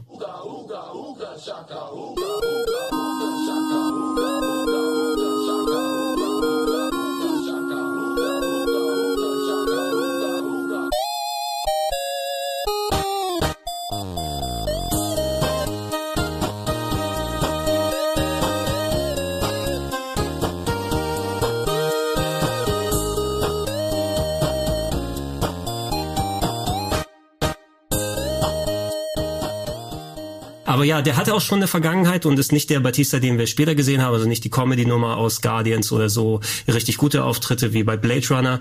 Ähm, der war schon vorbelastet, aber da hatte in der Rolle funktioniert, hat sich nahtlos eingeführt. Chris Pratt, der Humor hat gese- geklappt, selbst jemand sowas wie Zoe Saldana, die sehr variabel ist in ihren Rollen. Also ich meine nicht von der Schauspielqualität, sondern die kann einfach viele Sachen da machen und schauspielen, hat sich da eingefügt. Einziges, was ich gesagt hätte jetzt, wir haben den Bösewicht angesprochen der Blaumann, der ist dann natürlich ein bisschen auch äh, nicht nicht ganz so richtig eingefügt und theoretisch hast du ja auch immer noch, da hat doch schon die äh, Thanos-Sache aller spätestens Genau. angefangen, ne? Ja. Ja gut, Thanos hat es ja schon Avengers gesehen, ne? Genau, Ja, aber es ist wohl noch mal, After-Credit-Scene sozusagen nur kurz. Nee, nee, nee, nee, nee, nee. Thanos ist doch ähm, in dieser, der sitzt doch da auf seinem In Thron. Avengers 1. Nee, das ist in Nee, da Guardians. siehst du wirklich in, in, in der After Das ist in Guardians, wo Ronan zu ihm kommt und er sagt so, I, I will bathe the Star Ways in your Nein, blood. nein, nein, nein. Doch, doch. Loki, Loki redet doch mit Thanos im ersten Nein, nein, Mal. er redet, redet mit, mit dem- Thanos Typen Mit dem- Abgesandten. Genau. Du siehst Thanos nur in der After Credit Scene. Okay. Und in welcher Szene oder in welchem Film, in welchem Film dreht Loki den Schädel um von diesem Chitauri-Anführer oder was weiß ich, was der ist? Das weiß ich leider nicht. Da fließt zu viel ineinander. Weil ich glaube, Loki ist nämlich irgendwann ist es leid mit diesem Hand. Nein, diesem Ronan dreht dem Typen den Kopf um. Ja. Und dann, Ronan ist Ja. das? Okay, aber sieht man nicht Guardians. Thanos noch vorher? nee, du siehst ihn nur äh, in, in der After Credit Scene von Avengers, wo er so aufsteht und du siehst ihn von der Seite und da sieht Thanos noch ganz anders aus. Außerdem, genau, in jedem Film sah er sowieso komplett anders aus. Ich bin Und tatsächlich auch ein bisschen enttäuscht, dass sie nicht die, ich mochte die Guardians-Version sozusagen auf jeden Fall lieber als das, Ja. was wir am Ende bekommen. als das, das, das durch Krotum-Kind. die, ja, auch durch die leuchtenden Augen und sowas. Aber, Sie haben schon sehr Brolin-menschlich Ja, ja, gemacht. das war schon sehr aber von, von ja. wem kriegt denn von wem kriegt denn Loki dann das Zepter? Nur von dem von Ja, dem genau, Metallgestell-Typ, genau. ja? Ja. Der halt hier dieses Metallgestell Ja, ja. vor dem Gesicht hat. Ja. Das ist noch ein bisschen her. Gut, aber auf jeden Fall, da wurden, ob es jetzt da konkret gewesen ist, zumindest da hat es angefangen, dass wir quasi da schon ein bisschen auf äh, End, äh, Endgame und äh, Avengers 3 und 4 dann quasi hingearbeitet haben. Habe ich auch noch nicht so viel erwartet. Die Post-Credit-Scene hat gar nichts für mich gebracht, weil ich eben überhaupt keine Verbindung damit habe. Und der Bösewicht an sich war eigentlich mehr nur ähm, quasi so ein bisschen wie in der Comedy-Truppe der Straight Man. Ne? Der hat immer so auf Ernst gemacht, ne? und da kamen aber unsere Kindsköpfe, die natürlich aber auch ernst machen können, Ja, wenn ist, es nötig ist. ist halt das Problem, wenn du, wenn du dich auf ein, ein Völkerkrieg beziehst und dort sozusagen dann ein, so einen religiösen Fanatiker hast, das bringt dir halt nichts, den zu etablieren, wenn du den Krieg, wenn du die Vorgeschichte nicht kennst, Mhm. den Krieg. Das kannst du halt zwei, dreimal in zwei, drei- zwei, drei Sätzen erzählen, aber dann ist es vollkommen egal. So, also das ist halt ein Pro Problem, ne? Das, Man könnte halt noch einen Film hinterher schieben mit einer weiblichen Superheldin und dann versuchen, Leute diesen Krieg zu erklären, aber ich glaube, das hat man auch etwas verpasst. Also, Aber Guardians war halt schon, muss ich auch sagen, war halt auf jeden Fall einer, wenn nicht der größte Überraschungserfolg, den der Marvel gelungen ist, wahrscheinlich nach Iron Man 1. So, Ja, du hast, du hast, du hast ja ein, du hast eine, du hast eine Figurengruppe gesucht, die, die noch weniger bekannt war, die aus irgendwie, ähm, wenn du nicht gerade großer Fan von, von der Annihilation-Reihe warst, was eine sehr zu empfehlende Comic-Reihe ist, die die Guardians etabliert und auch nochmal ein Star-Lord halt, ähm, auf, auf einer ganz anderen Ebene zeigt, ähm, ist das halt einfach was gewesen, wo halt auch eben man, man holt sich James Gunn, man holt sich so eine bunte Mischung aus, aus Schauspielern, wo du eigentlich vorher sagst, entweder das, das wird überhaupt nichts, weil wie soll das überhaupt funktionieren? Ähm, und dann kreierst du halt am Set und auch durch das Skript und durch die, die Regiearbeit kre kreierst du so ein Arbeitsumfeld, was sich ja dann spätestens in dem äh, James Gunn-Skandal sozusagen gezeigt hat, dass dort halt eine, seine Schauspielerschaft geschlossen sozusagen hinter ihm stand und gesagt hat, Alter, so wir stehen zu unserem Regisseur, so der hat mit uns was geschaffen, was es vorher nicht gab. Und James Gunn hat natürlich auch in gewisser Weise sich sehr äh, bekannten Maßnahmen bedient, die die Leute halt cool finden. Zum einen hat er halt ähnlich wie ein Tarantino reale Soundtracks benutzt, was glaube ich für eine gewisse Art von Zuschauer halt immer was Cooles ist, wenn du nicht nur dich auf orchestrale Musik stützt, sondern wenn du sagst, ah okay, ich nehme eine Szene und, und die untermal die mit cooler 80er Musik, so du erschaffst dadurch halt einen gewissen Tarantino-Vibe, einen gewissen Coolness-Vibe, der natürlich dich auf eine bestimmte emotionale Art bewegt. Plus, er hat, ähm, ich weiß gar nicht, ob Deadpool zu der Zeit schon draußen war, ich glaube nee, nee, nicht. glaub der, noch der nicht. kam erst später. Meinst du die Anekdote mit äh, wegen der Musik? Nee, nee, ich meine, ich meine, dass er sozusagen das, was ja auch viele Leute, die, die keine Comics lesen, an Deadpool mochten, sind ja, ah, da ist jemand, der ist obszön und der ist, der macht Witze über, über Scheiße und der ist brutal. Also das, das zieht ja immer noch ein gewisses Klientel an Zuschauern an, für die vielleicht ein anderer Comicfilm zu kindlich ist. Und Guardians of the Galaxy war eben der Film, der sich so ein bisschen mehr Edginess sozusagen gegönnt hat, wozu sozusagen Leute, die vielleicht mit einem Winter Soldier oder, oder mit einem Captain America oder mit einem Thor nichts anfangen konnten, weil denen das zu, zu bunt, zu blöde war, die sind dann in den Guardians reingegangen und haben so, ey, ey, der, der, der, ähm, der Waschbär ist ja, ist ja super frech und so und der macht so seine Sprüche. Und, genau, und, und, und Chris Pratt ist halt auch irgendwie so ein bisschen der Outlaw so und der ist gar nicht so der typische. Es war ja eigentlich niemand von denen war ja Helden, das war ja sozusagen Worst Heroes Ever, was ja dann mhm. äh, sozusagen später von einem etwas schlechteren Film noch schlechter kopiert wurde. Ähm, und von daher glaube ich, dass dass dieses die Furious fast ähm, was also hier da sind so viele Sachen zusammengekommen, die eigentlich zumindest was Daniel auch gesagt hat auf den ersten Blick eigentlich katastrophal enden müssen, aber es, es wurde halt vermutlich auch durch jemanden wie James Gunn geschafft, das so so zu arrangieren, dass du dort so eine Überraschungsmischung hattest, mhm. die alle eigentlich fast auf den falschen Fuß oder zumindest auf den richtigen Fuß erwischt. Das heißt dann, wow, okay, das Ding womit wir nicht gerechnet haben, wo wir keine Ahnung von hatten, holt uns auf einmal auf eine komplett merkwürdige und witzige Weise ab, so dass du eigentlich gar nicht anders kannst, als zu sagen, Alter, ich bin hier super gut unterhalten. Respekt, dass hier so ein Ding irgendwie aus dem Left Field sozusagen ja, ja, vor allem vor allem traut sich ja scheinbar keiner das auch nochmal in Angriff zu nehmen, weil äh, James Gunn durfte den zweiten Guardians machen und James Gunn, wenn ich jetzt keinen Quatsch erzähle, durfte ja auch quasi die Einsätze der Guardians in anderen ja. Filmen ja, auch übernehmen. Also selbst selbst da haben die Russo-Brüder es quasi ihm abgetreten, genau, weil er scheinbar der Einzige ist, der mit diesen Figuren oder dem zugetraut wird, war. mit nee. Figuren äh, und ja, so. die Entscheidung kann man hinterfragen. Äh, und jetzt für den dritten wird er halt auch wieder zurückkehren, weil einfach ja. äh, dieser Konflikt, äh, den Disney da ausgelöst hat, nicht nicht anders gelöst werden konnte. Ja, und weil er halt vermutlich auch einfach das richtigste Händchen, ich sage jetzt mal richtigste Händchen für ja. eben genau diese mhm. Konstellation an Figuren und es wäre halt, Abenteuer. Ja, überhaupt sagen wir ganz ehrlich, also in dem Augenblick, wo wirklich äh, festgestanden hätte, dass er das nicht macht, so der Film hätte halt, der Film hätte genau wie ein Dark Phoenix oder der hätte, der hätte sofort diesen Negativ Hype gehabt in dem Augenblick, wo James Gunn nicht äh, sie sein Drehbuch nehmen, das vielleicht noch umschreiben und ihn nicht in die Regie packen. So, ja, das, das, du kannst. Aber sie hätten ihn trotzdem, sie hätten ihn trotzdem in die Credits packen müssen. Also da wären ja, sie nicht drum rumgekommen und. Ja. Aber ja. Disney hatte da schon ein sehr großes Interesse dran, so ein bisschen sozusagen die Strafbank aufzustellen und dann im Endeffekt noch zurückzurudern. Ja, sein, das so dass du, dass du im Endeffekt sagst, äh, ohne Gun können wir es auch gleich sein lassen. Dafür ist, wäre auch ein dritter Film so zu erfolgreich du, das gewesen. Das war ein geplanter Move. Nein, nein, ich glaube aber schon, dass sozusagen ähm, naja, es ist ja der, dass sie so ab einem gewissen, dass sie ab einem gewissen Zeitpunkt relativ nah nach der Entscheidung gemerkt haben, oh, vielleicht haben wir da zuvor schnell gehandelt.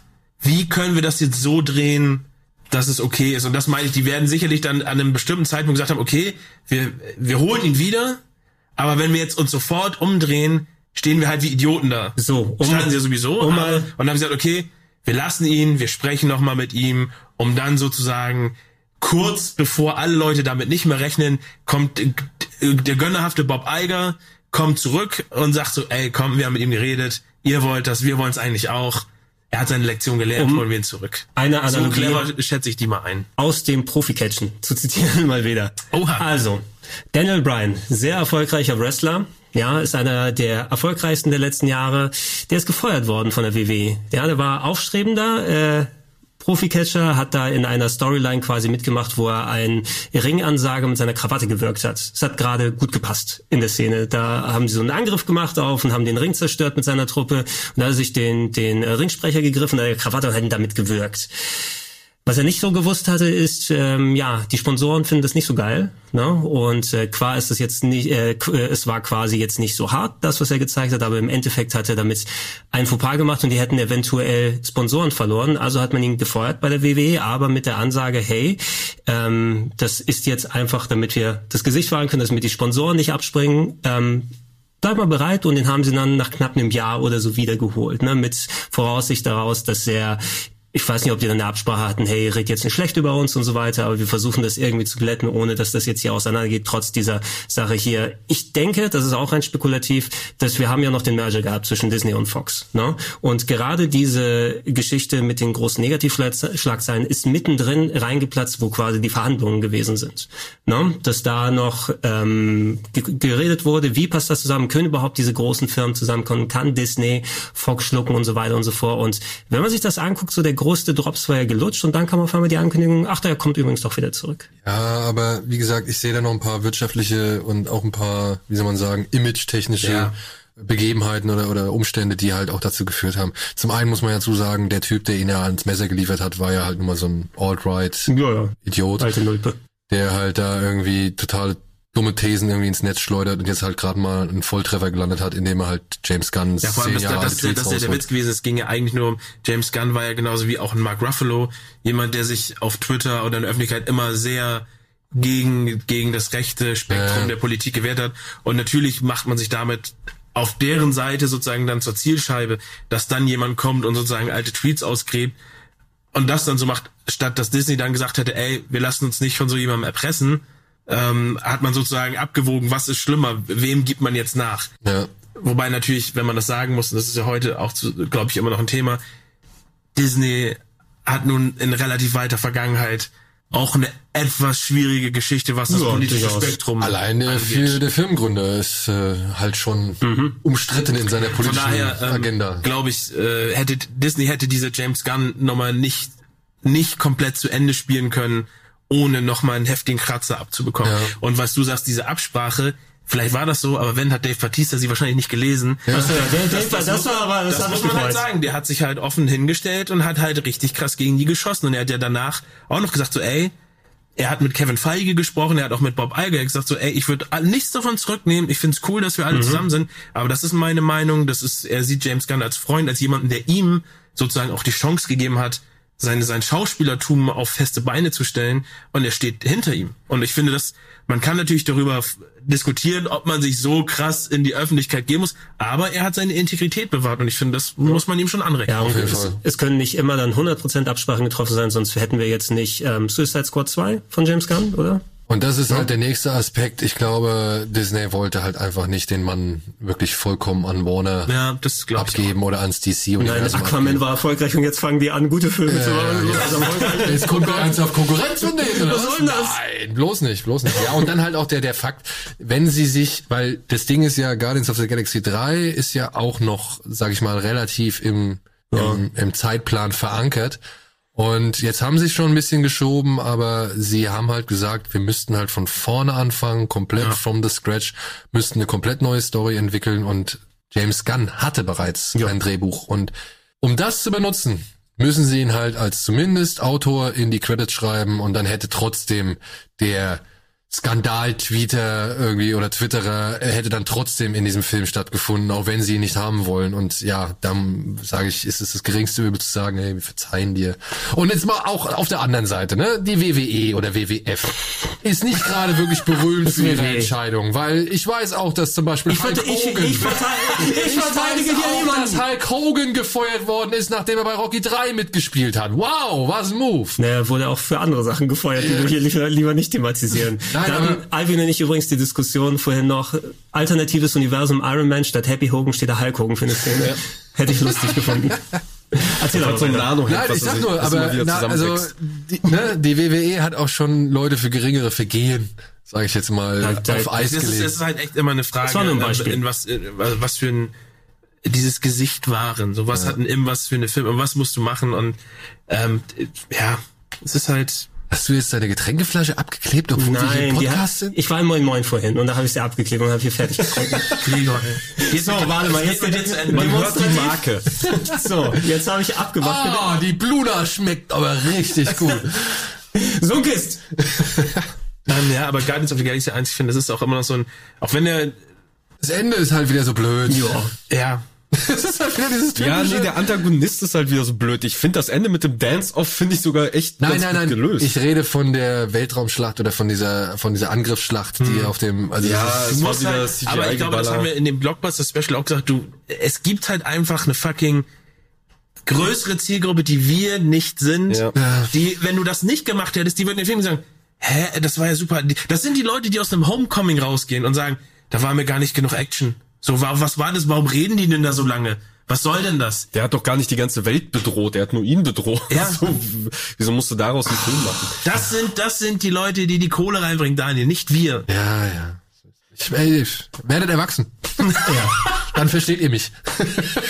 Leute, ich würde ich würd vielleicht noch ein Wort darüber verlieren, weil dazu haben wir halt auch irgendwie noch gar nichts gesagt und zwar oder, oder so, nur sehr wenig äh, zu dem Look des Films, äh, den ich zum Beispiel halt auch eigentlich ziemlich geil finde. Also ja. man denke halt an den, an den Planeten, an diesen, an diesen abgetrennten Kopf, Nowhere. Nowhere, der halt irgendwo im Weltall fliegt und überhaupt ähm, auch wie die Raumschiffe aussehen, auch wie die, wie die Leute aussehen, wie die Technik da aussieht. Das sieht also halt was alles eigenes, ne? Genau, was eigenes, was abgeranztes. So, es ist nicht dieser cleane Sci-Fi-Look, den du heutzutage in den meisten Blockbustern hast, der halt überall gleich aussieht. Es sieht alles aus. Film. Es sieht alles aus, als wenn es von Apple kommen würde. Äh, auch in vielen Marvel-Filmen hast du halt diesen Look. Und hier hast du mal etwas, was mehr so in Richtung Star Wars geht. Auch Star Wars hat halt eher so dieses etwas abgeranzte, dieses etwas klobigere, dieses vielleicht auch etwas unpraktische. Man guckt sich diese ganzen komischen Prothesen an. Ja, und aber, oh, ey, und ich brauche, was, was braucht er, das, das Auge? Auge. Das, das Auge, ja. ja. Und ich brauche das Auge von dem Typen da. Wofür brauchst du das? Ich fand's witzig. Super, super gut. Ja. Ähm, da gebe ich dir zum Großteil wirklich recht. Ähm, ich finde halt noch, und das ist vielleicht so eine Sache, die würde ich jetzt nochmal so ein, so ein Argument, was ihr auch gebracht habt, nochmal aufgreifen. Dieser Look, dieses, muss man ja auch sagen, Nowhere war ja schon poppig bunt, ne? Ja, es war bunt. Plus der, der Soundtrack, ich sage, die Optik wie auch der Soundtrack sind zwei nicht zu unterschätzende Faktoren, die halt mit dazu geführt haben, dass dieser Film so ein großer Hit das, wurde. Das hatte ich ja eben gesagt mhm. mit dem ja, Soundtrack. Genau. Das Ding ist, weil ich, ja, ja, nee. Ey, es ist 2014, es hat wirklich voll in die 80er also das war halt. Da war die 80er Nostalgie richtig, ja. ja. Da war es noch, äh, da war es noch voll im, voll am Kochen diese diese Retro-Welle mhm. so. Ja, jetzt erleben Aber wir. Aber ich finde, ich finde halt da dann halt fand ich auch den, auch wenn es nur ein ganz kleiner Kniff ist, dass diese Musik nicht einfach nur auftaucht, sondern dass sie halt ein, ein Teil der Ausstattung sozusagen. Ein Teil der Welt, also auch in ja, der Welt verankert. Das fand ich halt noch, das ist so diese, dieser kleine Schritt, der das nochmal und man schaue sich und? Suicide Squad an, da sieht man, wie es nicht funktioniert. Er hat ja. einfach nur so in die Musik. Oh hier, da geil, guck mal, der war auch ein Hit, ja cool, den nehmen wir. Leute mögen Queen, Moment. Ja, ja ich glaube, nee, ich glaube, das, der Eminem Song ist glaube ich einer der missplatziertesten Musiktracks in allen Filmen. Würde ich wirklich gegenhalten mit dem Pitbull-Remix von Totos Afrika und Aquaman. Das ist einer der schlimmsten Musikeinsätze, die ich wirklich jemals, jemals. Schau euch mal die Dislike-Ratio bei ja. YouTube an. Und ich ja. habe schon wirklich, ich habe jetzt schon über 4000 Filme gesehen, aber dieser Film... Da machst du aber auch, da machst du auch ein Fass auf, dass, dass man sich mal fragen sollte, wer zum Geier diesem Menschen erlaubt, Toto Afrika anzufassen. Ja, und, gut. Und da, daraus irgendwie einen Remix zu machen. Im Zweifelsfalle Toto selbst, die gesagt haben, ja klar, Pitbull, mach mal, dann kriegen wir nämlich tatsächlich. Wir sind große Fans von dir. Ja. Großes Gasolina. Große Fans von deinem, von deinem Bankkonto. Ähm, äh, ja, nee, also wie gesagt, das war halt, glaube ich, diese Kombination aus den Farben, aus den Designs, ja. aus der Musik und da auch nochmal eine ganz große Respektsbezeugung. Diese Musik, wie du jetzt schon einmal angedeutet hast, die hat ja tatsächlich im Kontext eine gewisse Bewandtnis, beziehungsweise eine gar nicht zu unterschätzende Bewandtnis, denn nicht, wenn er nämlich am Ende von, von Guardians 1 dieses Geschenk aufmacht, mhm. was er sich nie aufgemacht hat, und den Brief von seiner Mutter liest. Und du raffst, ah, okay, das war der Soundtrack, den seine Mutter für ihn zusammengestellt hat. Und dann ergibt es nochmal Sinn. Und dann steht nee, das, da, weißt, das weißt du schon vorher. Das, was in dem Brief steht, ist ja, dass hier der zweite Soundtrack genau, ist. Genau, genau, genau. Aber ich finde, dadurch hat das nochmal ja, ja. den, den, den, das unterstrichen, dass das wirklich nicht alles umsonst hier abgefeuert worden ist. Und dann steht da dieser Satz, ja, äh, alles Liebe Starlord oder irgendwie so mein, mein Starlord, Star mein kleiner Starlord. Ey, und wirklich, Ey, da, kann, da sind so die Tränen aus mir rausgeschossen. Das fand ich so eine großartige Idee, das damit einzuweben. Und da habe ich halt auch gesagt, okay, jetzt hat mich dieser Film letzt völlig irgendwo auf seine ja, Seite gezogen. nicht nicht bei Howard the Duck. Howard the Duck hat mich sowieso auf seine Seite gezogen. ja, ich, ich misstraue auch dem Internet, dass das ein schlechter, der schlechter Film ist. Jetzt gerade, wenn man, was haben wir letztens geguckt? Was war jetzt noch so ein Superheldenfilm, den wir letzte Zeit geguckt haben? Oh, fuck, der so eins zu eins Howard the Duck noch äh, zitiert hat. Ach, Men in Black. Ben in Black so. International. So. Der, ja. der zitiert Howard the Duck? Nee, der, der kopiert Howard the Duck. Oh, yeah. Und wenn es soweit ist, dass ein Blockbuster, ein aktueller Blockbuster auf einen vermeintlich absolut schlechten Film, auf eine Bombe, also auf eine auf eine Ente, auf ich einen immer sehr unterhaltsam gefunden. Ja, ich auch. Aber, ich auch ja, aber wenn er darauf zurückgreift, ja, dann kann der Film nicht so schlecht gewesen sein.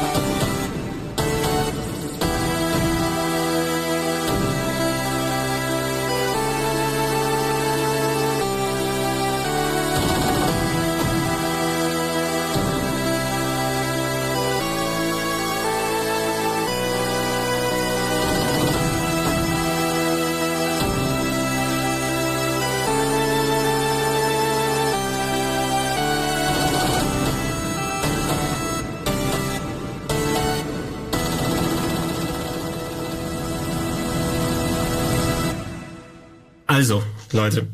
Guardians of the Galaxy hat uns alle überrascht. Wir waren unterhalten davon. Ähm, wir haben eigentlich einen guten Lead-Up gehabt. Wir haben Captain America 2 gehabt, wir haben Guardians of the Galaxy. Dann kam ein Film, der finde ich so an der mega hohen Erwartungshaltung ein bisschen rangedotzt ist. Ja. Genau.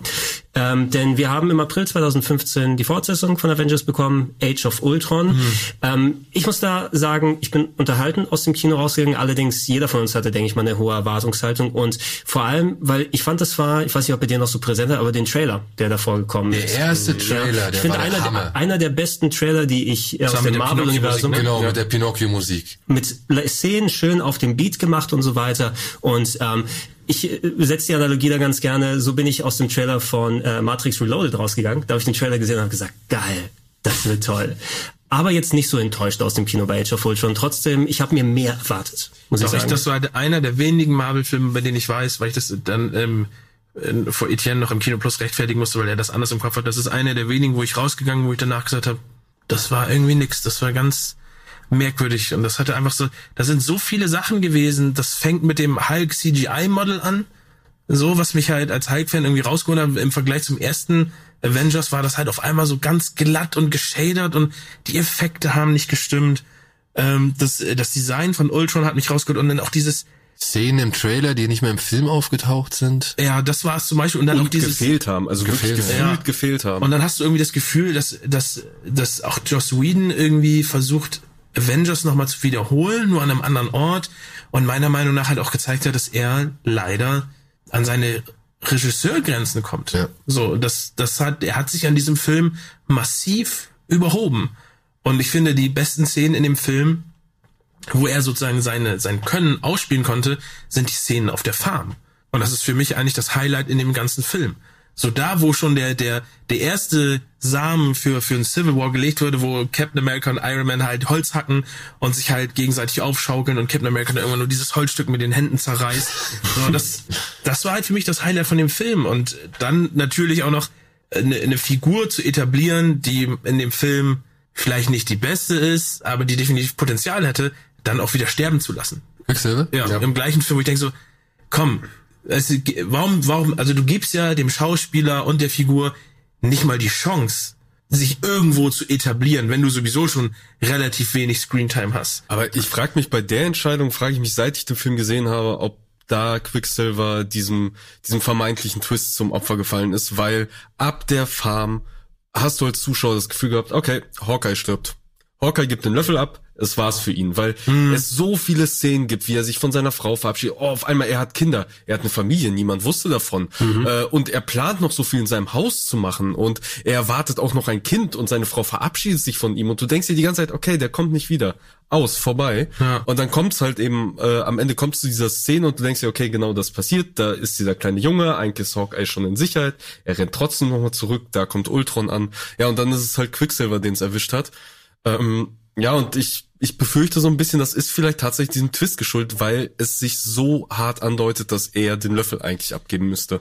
Ja, aber ich, ich würde da eher eigentlich auch bei Dennis bleiben, weil ich weiß noch, ich kam aus diesem Film raus und ich glaube, meine einzige Empfindung war, es war zu viel. Es war halt ja. einfach viel zu viel. Ja, das sowieso. Die hier, die, ich weiß nicht, welche Seite das war, ob es jetzt hier Screen Rant war oder irgendein anderer ähm, andere Online-Filmbesprechungs äh, Homepage, die hat es eigentlich mal ganz nett auseinanderklabüstert. Du hast hier, glaube ich, 14 oder 16 Hauptfiguren oder also 14 oder 16 Figuren, die irgendwie relevant sind auf eine Zeit von, dreh mal um.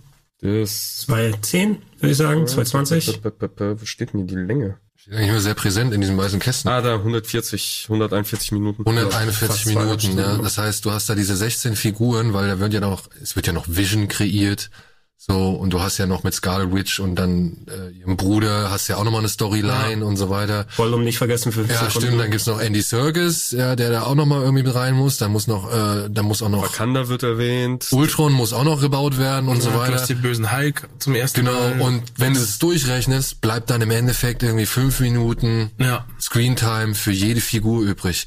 Und da muss man halt einfach sagen, selbst wenn ein Captain America, ein Iron Man, eine Scarlet, nee, eine Black Widow und, und ein Tor, wenn die alle schon unten Hulk, wenn die alle schon etabliert sind, aber es bleibt einfach viel zu wenig Zeit für all diese Figuren übrig, ja. Und da hat sich meiner Ansicht nach Joss Whedon verhoben. Obwohl ich jetzt auch nochmal Du hattest ja mal dieses äh, Video gepostet von Filmento, von dem Kanal. Nee, das war der andere Typ, der uns irgendwie Oder ja, oder der andere. erwähnt hat, er meinte, schau, schau, dir das nochmal an, der Film ist doch nicht so schlecht. Und ich habe mir das nochmal angeschaut und ich muss auch sagen, dieser Filmento-Typ, ich habe jetzt mit ziemlich viele, sag ich mal, äh, Videos von ihm angeschaut und ich finde, er schafft es tatsächlich immer wieder gute Punkte herauszuarbeiten.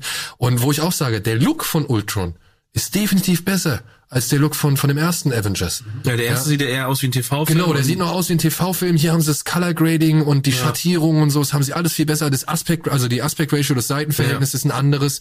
Deswegen sieht der halt auch viel mehr nach Kino aus. So, da sind schon ein paar wirklich tolle Ideen und, und Elemente drin. Und auch, wie gesagt, Ultron hätte ein, oder Ultron oder keine Ahnung, hätte ein geiler Antagonist werden können. Hätten sie einfach mal ein bisschen mehr Zeit auf ihn Das, verwendet. das war das, was mich tatsächlich, also nach dem ganzen Hype, den ich mitbekommen habe, das hat mir am meisten enttäuscht zurückgelassen, dass ich habe mir von Ultron einfach wirklich mehr erwartet. James Spader gab ihm auch so eine schöne Präsenz im Trailer, ne? Ey, no strings erste- on me ja, und no, alles. no ne? strings on me. Und wenn er denkst, fuck, Kopf jetzt da geht's ab, ne? dann, das, fand ich so allem, das, cool. es wird ja nur in einer, auch in einer Szene fast so ausge- ausgearbeitet, dass ja zwischen Ultron und Tony Stark, dass das ja so eine Vater-Sohn-Beziehung ist, dass Ultron sicher, er hat ja eigentlich alle Wesenszüge von Tony Stark sozusagen, so, und dieses, dieses Verhältnis, das wurde halt nur in der einen Szene, wo die sich auf diesem Tanker irgendwie gegenüberstehen, kurz irgendwie rausgearbeitet, aber mehr auch nicht, warum auch Ultron das macht, weil er natürlich die Idee, dass eine friedliche Welt in seinem Kopf nur ohne Menschen funktioniert, ja eine eine eine These ist, die schon länger irgendwo in der Welt immer wieder in der Philosophie angesprochen wird. Der KI aber, sieht den Menschen als Bedrohung, ist jetzt halt nicht gerade das neueste. nein, Motiv, aber das du, aber du könntest es halt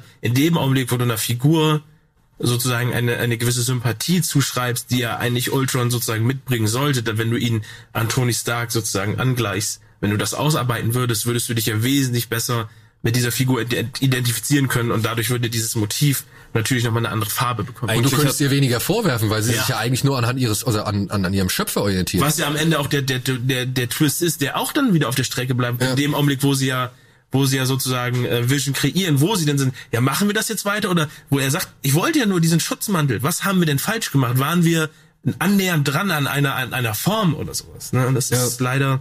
Und es geht halt alles unter. Und dann am Ende hast du schon wieder irgendwie äh, eine Stadt oder beziehungsweise Ja. Und eine Äh, Schlacht gegen Gesichtslose. irgendwas Großes soll auf irgendwas Kleines oder irgendwas auf anderes drauffallen. So, also es war irgendwie. Also er hat, er hat für mich permanent wirklich leider immer am Pfad verloren, wobei ich den, ich bin durchaus unterhalten, wie gesagt, aus dem Kino gegangen, so weil die so die Grund ähm, Joss Whedon Formel hat für mich immer noch funktioniert hat. Ein paar schöne Momente, an die man sich heute noch erinnert, äh, die dann später referenziert wurden mit äh, Captain America und dem Hammer. Na, das ist so, glaube ich, der, der, der größte Schmunzler gewesen im Kino, wo alle Leute na, gemacht haben, aber bei weitem nicht so häufig wie bei den Guardians oder auch bei, bei Avengers 1, weil da Die, die sowas wie Vision, die Vision-Szene mit dem Hammer hat halt im Kino die größten Lacher bekommen. Genau, aber sowas wie äh, Loki als Antagonisten das ist natürlich jetzt nicht da, weil Ultron dann irgendwann zur gesichtslosen Megamaschine, so wie viele Ultrons kommen am Ende an und hauen alles kaputt, mega CGI-Spektakel.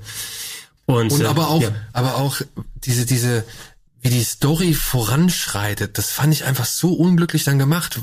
Dann, dann fahren sie da nach Wakanda und versuchen da das, das, wie heißt Vibranium? Nee. Was Ja, ist das? doch, Vibranium, ja. Versuchen das Vibranium irgendwie zu kriegen und letztendlich wird diese Szene dann dafür hergehalten, um zu zeigen, dass der Hulk eine unkontrollier unkontrollierbare... Und das ist sogar noch nicht mal in Wakanda. Ja, Ja, das ist nur in Afrika. in das ja, Afrika aber das ist ein. Nachbarstaat. Also Genau, sehr genau. Nachbarstaat. Sie, sie, sie prügeln sich ja quasi in den Nachbarstaat rüber, wenn ich das richtig in Erinnerung habe. Nee, nee, sie waren nie in Wakanda. Also Wakanda siehst du da nie. Äh, das Vibranium kommt nur aus Wakanda und wurde Die da schon gestoßen. aber dieses. Tankerfeld war nicht. Das war nicht Wakanda. Das war nee, nicht Wakanda. Die haben Okay. schon sozusagen rausgeschmuggelt. Okay, Genau. dann aber, okay, du kriegst jetzt erstmal dieses Wakanda-Vibranium mit und, und dann bist du da auf diesem Tankerfeld, was eigentlich eine coole Kulisse war, irgendwie ein cooles Ding und dann hast du dann auch halt hier den Klaue, der eigentlich schon eine geile Figur ist und der wird dann da übrigens fertig gemacht. vergleichsweise brutal, dass er, Candy.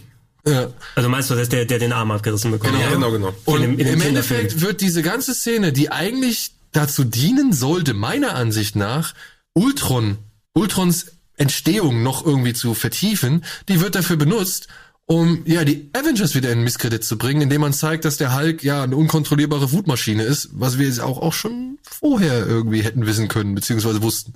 So. Und du siehst halt letztendlich gar nicht mehr, was er mit diesem Vibranium macht. Also es kommt überhaupt, es wird überhaupt nicht Ja, mehr das halt thematisiert. rausgeschnitten. Ja, und stattdessen darf Thor noch mal baden. In, der, in der Sequenz, wo ich mir auch mal gedacht habe, Alter, was soll das denn jetzt? Ja, es reicht. Wir wissen, dass ihr noch ein paar neue Filme plant und so, aber die müsst ihr nicht in jedem fucking Film irgendwie nochmal anteasen. Und dann hast du dieses, hm, ja, Kuriosum, was ich halt Age of Ultron nenne. Ja, es, es war der bis dato, glaube ich, unrundeste Film. Also ich mhm. muss mich Gregor anschließen. Ich war auch äh, unterhalt, unterhalten nach dem Kino, auch wenn von Ultron deutlich enttäuscht, weil in dieser Figur Ultron und das haben die da halt, die haben da halt eben diese paar Szenen, auch wie er da eben, ich finde am stärksten, glaube ich, mit am stärksten ist tatsächlich die Szene, wie er mit mit Claw spricht und dann eben auf Tony Stark angesprochen wird und auf einmal komplett ja, durchdreht, dass du vorher diesen diesen Ultron hast, wo du denkst, okay, das ist halt eine KI, er steht über den Ding, so er folgt seinem Programm und auf einmal wird nur Tony Stark erwähnt und er, er verfällt in in diese kindliche in diese kindliche Wut, in diese schon, genau, in diese kindliche Rage und haut ihn in den Arm ab und das waren halt Momente, die, von denen ich hätte mehr sehen sollen. Also Ultron hatte halt so ein bisschen Thanos-Potenzial, halt diese Figur größer zu machen, vielleicht ja, Ultron im Hintergrund ist eher aufzubauen. Ja, genau. Ja, und halt wieso bewegt sich seine fucking Oberlippe? Ja, ja. CGI im Mund. Das fand ich so furchtbar. Das hat mich so geärgert. Ich, für mich ich hätte Design, nur, ich hätte nur Licht gebraucht. ich heute nicht verstanden habe. So dieses, Licht, dieses Design der kleinen Ultrons, so wenn sie das ausgearbeitet hätten zu einem großen Ultron, das wäre halt geil gewesen. Aber dieses so, um dem irgendwie Emotionen zu geben. All das ja, ist eine Mimik Maschine. Aber warum? Genau. Der hätte es doch alles über die Stimme regeln können. Ja. Und jetzt mal ehrlich, warum muss ich diese Oberlippe bewegen, wenn es eigentlich starres Metall ist? Das ist so. Ja gut, das kannst du dir bei Bumblebee und den Bayformers auch fragen. So, nee, aber da siehst du es immer, dass es wirklich Teile sind, die sich bewegen können. Ach so. Und hier war es ja einfach nur eine klare Kante, die ja plötzlich irgendwie sich angefangen naja, ich glaube, das, das waren so die kleine Leute, die den Zahnarzt Schnurrbart gemacht haben später bei Superman. Sind. Ah. Ja, ich meine ich mein schon. Ähm, Wie gesagt, das war etwas, was mich auch wirklich irritiert hat. Noch und nöcher während mhm. des Films. Aber gut, ey, komm, Age of Ultron ist jetzt halt... Ich glaube, wenn ich den heute nochmal gucken würde, würde ich den... Ich habe den jetzt schon so lange nicht gesehen. Ja. Ich glaube, ich wäre wieder unterhalten. Also davon mal abgesehen, dass es, dass es keinen Marvel-Film gibt, der mich nicht unterhalten hat. Also es gibt bisher nur einen einzigen, wo ich wirklich verärgert jetzt aus dem Kino raus bin. Also wirklich, und das ist, ähm. das hat aber dann auch, weiß ich nicht, wie viel sind es jetzt insgesamt? 22. 22, das hat dann aber 23 auch, mit Far From Ja, das hat dann aber auch original 21 Filme gebraucht, um ja. mich wirklich verärgert aus dem Kino zu schicken, so. Ansonsten war auch Age of Ultron ein Film, den du problemlos genießen konntest. Ich bin nach wie vor Fan meine, tatsächlich meine Lieblingsszene ist am Anfang, wenn sie diese Hydra-Basis irgendwie stürmen und Captain America springt vom Motorrad, bleibt aber an den, an den, ja, an den Griffen, ja. Mhm. hält er sich fest und schmeißt das Ding halt einfach mal komplett in so eine Gruppe von Soldaten oder, oder in so ein Auto, glaube ich, rein, ne? Irgendwie sowas, ja, ja. Und ey, das fand ich so einen geilen Move. Einfach dieses Motorrad, wusch, in Richtung Gegner geschleudert. Super. Und auch dieser One-Shot, wenn sie, oder beziehungsweise diese, dieser Money Shot, wenn sie halt alle von irgendwelchen Gefährten oder aus irgendwelchen ja. Ecken angesprungen kommen mhm. und du hast mhm. einmal so die gesamte Avengers-Reihe in Zeitlupe in einem Bild so. Das sind schöne, das sind schöne Szenen, aber die haben halt leider diesen Film auch nicht wirklich retten können. Meiner Ansicht nach. Ja, bei mir überwiegt dann doch irgendwo irgendwo das Positive. Ich habe den, äh, den ja jetzt vor kurzem nochmal für für Endgame nochmal nachgeholt, nochmal geguckt und ich habe immer noch meinen Spaß. Ja, er hat auf jeden Fall seine Schwächen, er hat diese Unrundheiten, er hat Thor, der halt irgendwie badet. Ähm, ja, aber mir macht's auch tatsächlich immer noch Spaß zuzusehen, wie halt eben Hulk und der Hulkbuster halt eine Stadt platt machen. Äh, so dumm und so so so konstruiert diese Szene vielleicht ist, aber mir macht es halt Spaß zu sehen, wie wie halt Hulk diesen Hulkbuster einfach auseinander nimmt, weil schlussendlich muss halt Tony Stark ein Gebäude kaufen, was er komplett einreißt, äh, um ihn irgendwie aufhalten zu können. Es macht Spaß. Also auch wenn es vielleicht doof ist, äh, mir macht es halt trotzdem Spaß. Ich finde, es wird halt alles dann immer so schlecht aufgelöst, finde ich tatsächlich einfach.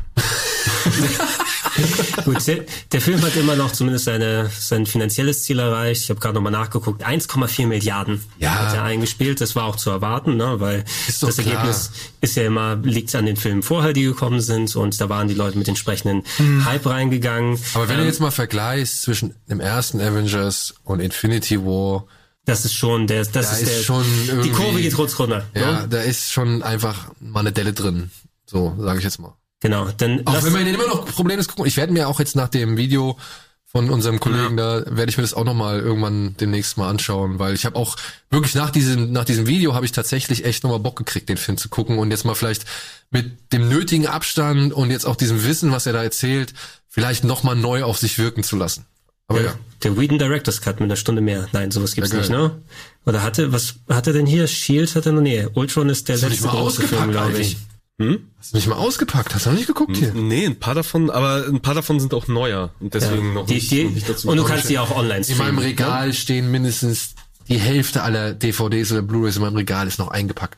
Weil entweder kann ich Ja, du hast ihn im Kino gesehen, hast es äh, quasi. Ja, aber ich habe schon so oft auf VHS oder sonst irgendwas gesehen, dass ich jetzt nie die Veranlassung hatte, das Ding auszupacken. Was, du hast Ro- Roland Emmerich Joey nicht ausgepackt? Nein, ich nicht. Ja, aber eigentlich Ich wollte mir dieses, diesen, diesen schönen Nostalgie-Eindruck nicht zerstören, Ja, indem ich es nochmal angucke. Mit dem Telefon. Ich habe mir jetzt gerade gestern habe ich mir Moontrap angeguckt. Oh ja, weil der gerade bei Amazon Genau, weil da er grad ist, bei Amazon hab ich ist. noch mal reingeschmissen. Mit Walter König mit und Walter Bruce König und Bruce Campbell. Ey, und es ist wirklich hart, wie sehr dich deine eigene Nostalgie ficken kann. Ja, also oder deine eigene Verklärung In dem, im Kopf. in dem Zusammenhang ich vor ein paar Monaten Moon 44 nochmal ja, aber der ist deutlich besser als als Moontrap. wenn wir schon bei Emmerich äh, dann sind. Äh, ja, da gibt's einiges, was man sich äh, angucken kann. Lasst uns äh, dann heute und auch Phase 2 in dem Podcast mal damit abschließen.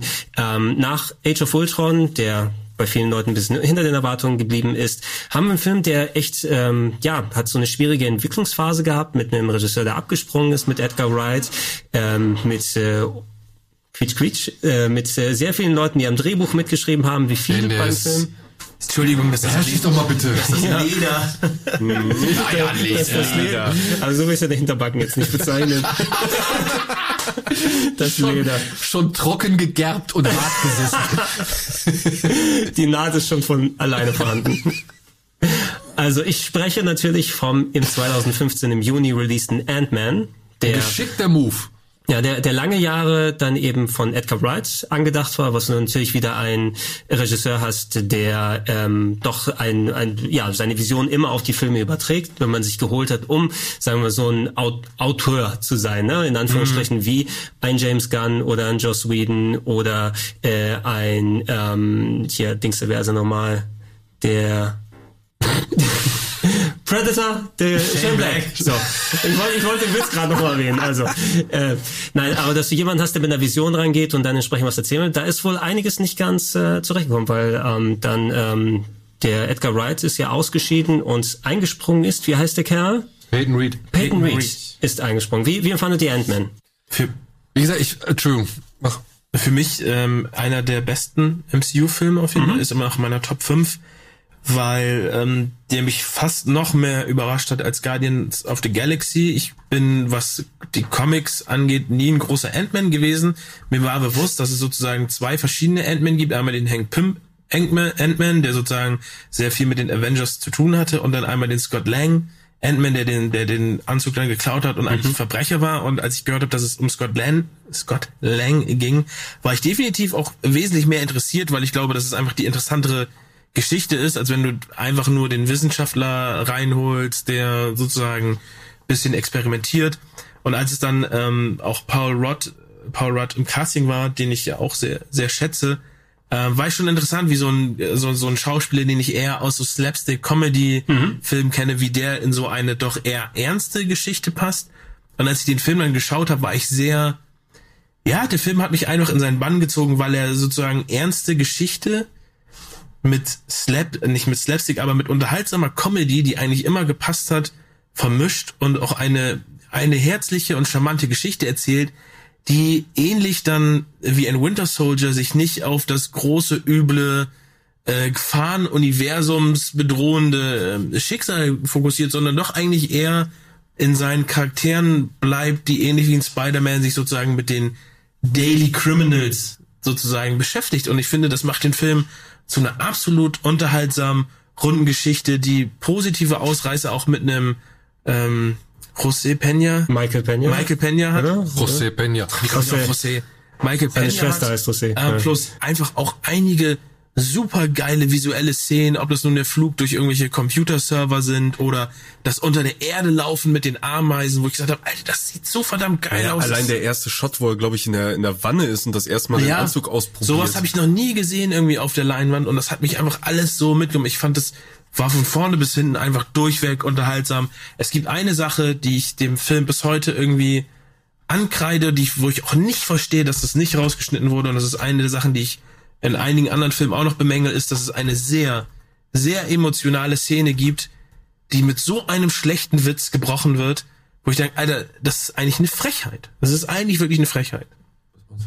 Das ist am Ende, wo, wo Hope und ihr Vater sozusagen zum ersten Mal offen miteinander sprechen und sich dann tränenreich in den Armen liegen und dann kommt Scott irgendwie um die Ecke, äh, da, da, da, da, da, und dann meint, meint sogar Hank Pym, ja, du bist ein Arschloch. So irgendwie. Also das ist wirklich, die liegen sich tränenhaft in den Armen, weil sie zum ersten Mal aussprechen. Und dann siehst du nur so Scott Lang, wie er so mit dem Kopf, weißt du, um den Türrahmen kommt und irgendeinen Spruch bringt und diese ganze Szene halt kaputt macht.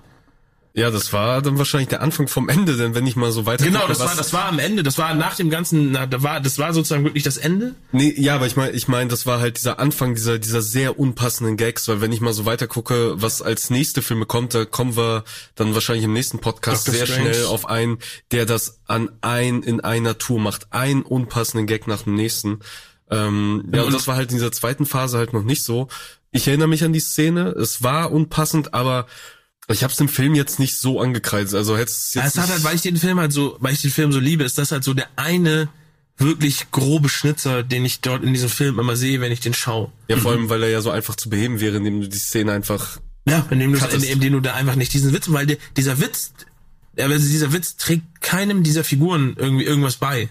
So, du weißt, dass Scott Lang halt den Hang hat für einen schlechten Witz zum falschen Zeitpunkt, aber es, diese, also er bringt nichts. Er bringt einfach nichts, außer dass er diese Szene, diese Szene halt lächerlich macht, wo sich Vater und Tochter emotional mit Tränen in den Augen im Arm liegen. So, diese Szene erfüllt keinen Zweck. Und das ist halt schade. Und ich, ich hatte jetzt nicht mehr so präsent. Das Einzige, wo ich dann meistens immer dran denke, ist der, der, die Bimmelbahn. Tommy die kleine Lokomotive. Ey, Pommes, die Lokomotive. Eine großartige Action-Szene, so clever, auch wie die dann aus dem Flugzeug in diese Handtasche und dann, glaube ich, ein Song von The Cure irgendwie läuft, weil die auf das Handy fliegen. Das ist einfach alles so genial, ähm, so clever durchdacht und man merkt, glaube ich, sehr stark auch noch die Einflüsse von, von Edgar Wright. So was er Obwohl ich mich da halt echt frage, ne? So ein Edgar Wright, wenn der angefragt wird, so einen Film wie Ant-Man zu machen, der kommt doch an und ich meine, ich habe jetzt anhand von Hot Fuzz und so gesehen, wie der seine Drehbücher erarbeitet und wie, was der für Querverbindungen und was weiß ich, wie, also wie durchdacht diese Drehbücher eigentlich sind. Ich frage mich, wer dieses Drehbuch geschrieben hat und wie, wie groß der Anteil von, von Edgar Wright daran war, um eben diese Szenen dann letztendlich im Film zu haben, von denen wir fast ziemlich viele von uns immer gedacht haben, ey, das war bestimmt eine Edgar Wright-Szene. Zum Beispiel also jeder Moment, in dem Michael Pena eigentlich erzählt äh, und, und, und so. Geschichten rekapituliert und sagt, ey, dann habe ich gesagt und dann hat er gesagt und dann war das und das aber und ist dann war das, Edgar, das. Edgar Wright wird doch auch, als wird er nicht Also gecredited hier, als, als meine, ja. Mal, als Dreh, Drehbuchautoren sind vier Personen hier drin. Also Edgar Wright natürlich mitgenannt, je nachdem wie viel natürlich. auch. Joe Cornish hast du noch. Oh, Joe Cornish. Ähm, und dann das Gespann Adam McKay und Paul Rudd haben beide auch mit am Ja. Drehbuch geschrieben. Adam McKay. Adam McKay. Anchorman, Adam McKay. Adam Anchorman, Adam McKay. Ah, gut, das Hat er- erklärt natürlich dann schon wieder Also einiges. du, du weißt, bei so vielen Leuten, die natürlich jeder auch ihre eigene Art von Humor haben, ich kann das jetzt nicht so deutlich auserkennen, als wie bei einem Solo-Beispiel, ne, wo du sagst, okay, das ist noch ein Überbleibsel von den Gebrüdern, ne, und äh, von den Kollegen, und äh, das ist jetzt von Ron Howard. Hier mischt das sich so zusammen. Du hast auf jeden Fall aber der Humorfaktor funktioniert hier zum größten Teil dann auch, ne? Weil du eben so viele verschiedene Charaktere hast, weil du mit Paul Rudd einen sympathischen Typen hast, der Sachen dann auch gut entsprechend spielen kann. Und ähm, ja, zumindest war es im Endeffekt nicht so, dass dann du so einen zerpflückten Film Marke Fantastic Four daraus bekommst, weil das Problem hätte hier auch sein können, ne? Jemand kommt Ja, nach, Ja, und du hast halt, du hast halt, und das ist das, glaube ich, das der größte Vorteil an Ant-Man, neben der Tatsache, die Dennis schon genannt hat, dass es halt eben nicht um die große Welt retten, oder du, du hast, glaube ich, gesagt, es geht halt eben nicht ums große Ganze, es geht nicht darum, die Welt zu retten oder irgendwie wieder einen tödlichen, weiß ich nicht, eine tödliche Katastrophe für die ganzen Plan für den ganzen La Planeten den. Laser aus dem Portal. Genau. Sondern es ist halt eine kleine Geschichte, im wahrsten Sinne des Wortes, auf wenige Figuren konzentriert, die halt mal nicht irgendwie das Wohl der Menschheit irgendwie im Hintergrund hat und die dann halt aber auch echt vom Ton her so leicht und locker daherkommt. Das fühlte sich eigentlich schon echt wie eine Wohltat Ja. nach Age of Ultron an. So. Ja, vor allem er ist ja auch kom also auch inhaltlich eigentlich auch sehr losgelöst von den anderen Filmen. Also er spielt noch nicht mal in New York, er spielt halt direkt auf der anderen Seite Amerikas, was wir äh, San Francisco, glaube ich, was wir als Location auch noch nicht hatten ähm, und macht keine großen Verbindungen. Also da muss kein Captain America auftauchen, da muss kein Iron Man. Doch Falcon taucht auf. Weil er ja Stimmt. einbrechen muss in die, Ja, die. Avengers-Basis. Das ist die einzige Verbindung, die es gibt, auf die er später dann ja auch nochmal Bezug genommen wird in, in Civil War. Ähm, aber ansonsten hält er sich halt auch von dem Ballast quasi einfach fern und versucht seine eigene kleine Geschichte zu erzählen, seine Figur äh, einzuführen in dieses Universum. Das gelingt ihm halt voll und ganz. Also Nur der Bösewicht, der gelingt ihm halt wieder gar nicht. Das ist halt leider so ein bisschen das, ist Dilemma, der was große wir halt Marvel-Fluch. anhand der Marvel, oder wie heißt der Yellow Jacket. Yellow. Jacket? Oh Gott.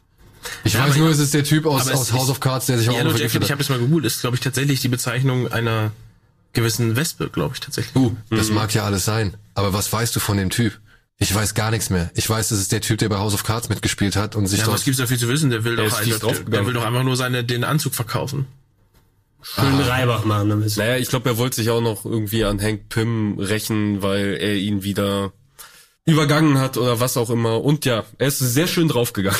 Visuell sehr schön. Aber haben wir nicht in diesem Film zum ersten Mal, ich meine schon, Ja, oder? ich glaube, du sprichst gleich an Michael Douglas, ne? Genau, mit ja. der Verjüngungstechnik zu tun. Anfang, ja. Am Das, Anfang. das müsste das erste Mal gewesen müsste das sein. erste Mal gewesen Robert sein. Downey kam danach. Genau, weil Civil War ist ja erst im Anschluss Ja. Mhm. und deswegen kriegen wir hier zum ersten Mal einen Eindruck der, sag ich mal, CGI-Technologie, die zum Verjüngen von gewissen Darstellern Ja. benutzt wird. Wie, wie hat das gewirkt? Aber weil das wird, wird ja nochmal, das ist ja Ich auch eine, gut. Eine, eine wirklich längere Szene. Das sind ja drei, vier Minuten mindestens. Das ist der ne? komplette Ja, Anfang. Das ist der komplette Anfang, wo du ihn siehst. Für jemanden, also ich habe mit Michael Douglas habe ich eben mega präsent. Ne? Ich habe so viele Filme mit ihm geschaut, gerade aus der jungen Phase, die ganzen Serien und so weiter geguckt. Es war wieder erstaunlich, quasi den, den jungen Michael Douglas da zu sehen. Es hat für mich jetzt nicht so merkwürdig gewirkt, eventuell, weil er auch wirklich die Rolle verkörpern konnte, als jetzt so ein Peter Cushing in ähm, hier Ja. Rogue One oder sowas, weil da fand ich das merkwürdig. Selbst bei Prinzessin Leia fand ich das da merkwürdig.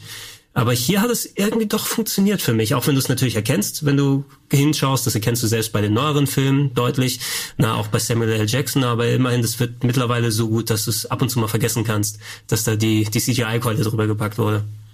Also es war auf jeden Fall mal wieder ein Aspekt an den Marvel-Filmen, wo man sich gedacht hat, oh wow, jetzt sind wir, jetzt sind wir wieder einen Schritt weiter. Jetzt ist, ist das ist wieder so, ich meine, dass wir jetzt, dass die jetzt Superhelden in Szene setzen können und wir kaufen sie ihnen ab. Das haben wir mit Iron Man 1 schon gehabt, so, ja. Also das war jetzt nicht, also sind wir uns, glaube ich, einig. Nach Iron Man 1 waren wir uns endlich irgendwie auf der sicheren Seite oder haben wir uns auf der sicheren Seite gewegt, von wegen jetzt haben wir endlich die Superheldenfilme, die früher einfach nicht möglich gewesen wären oder nicht möglich waren.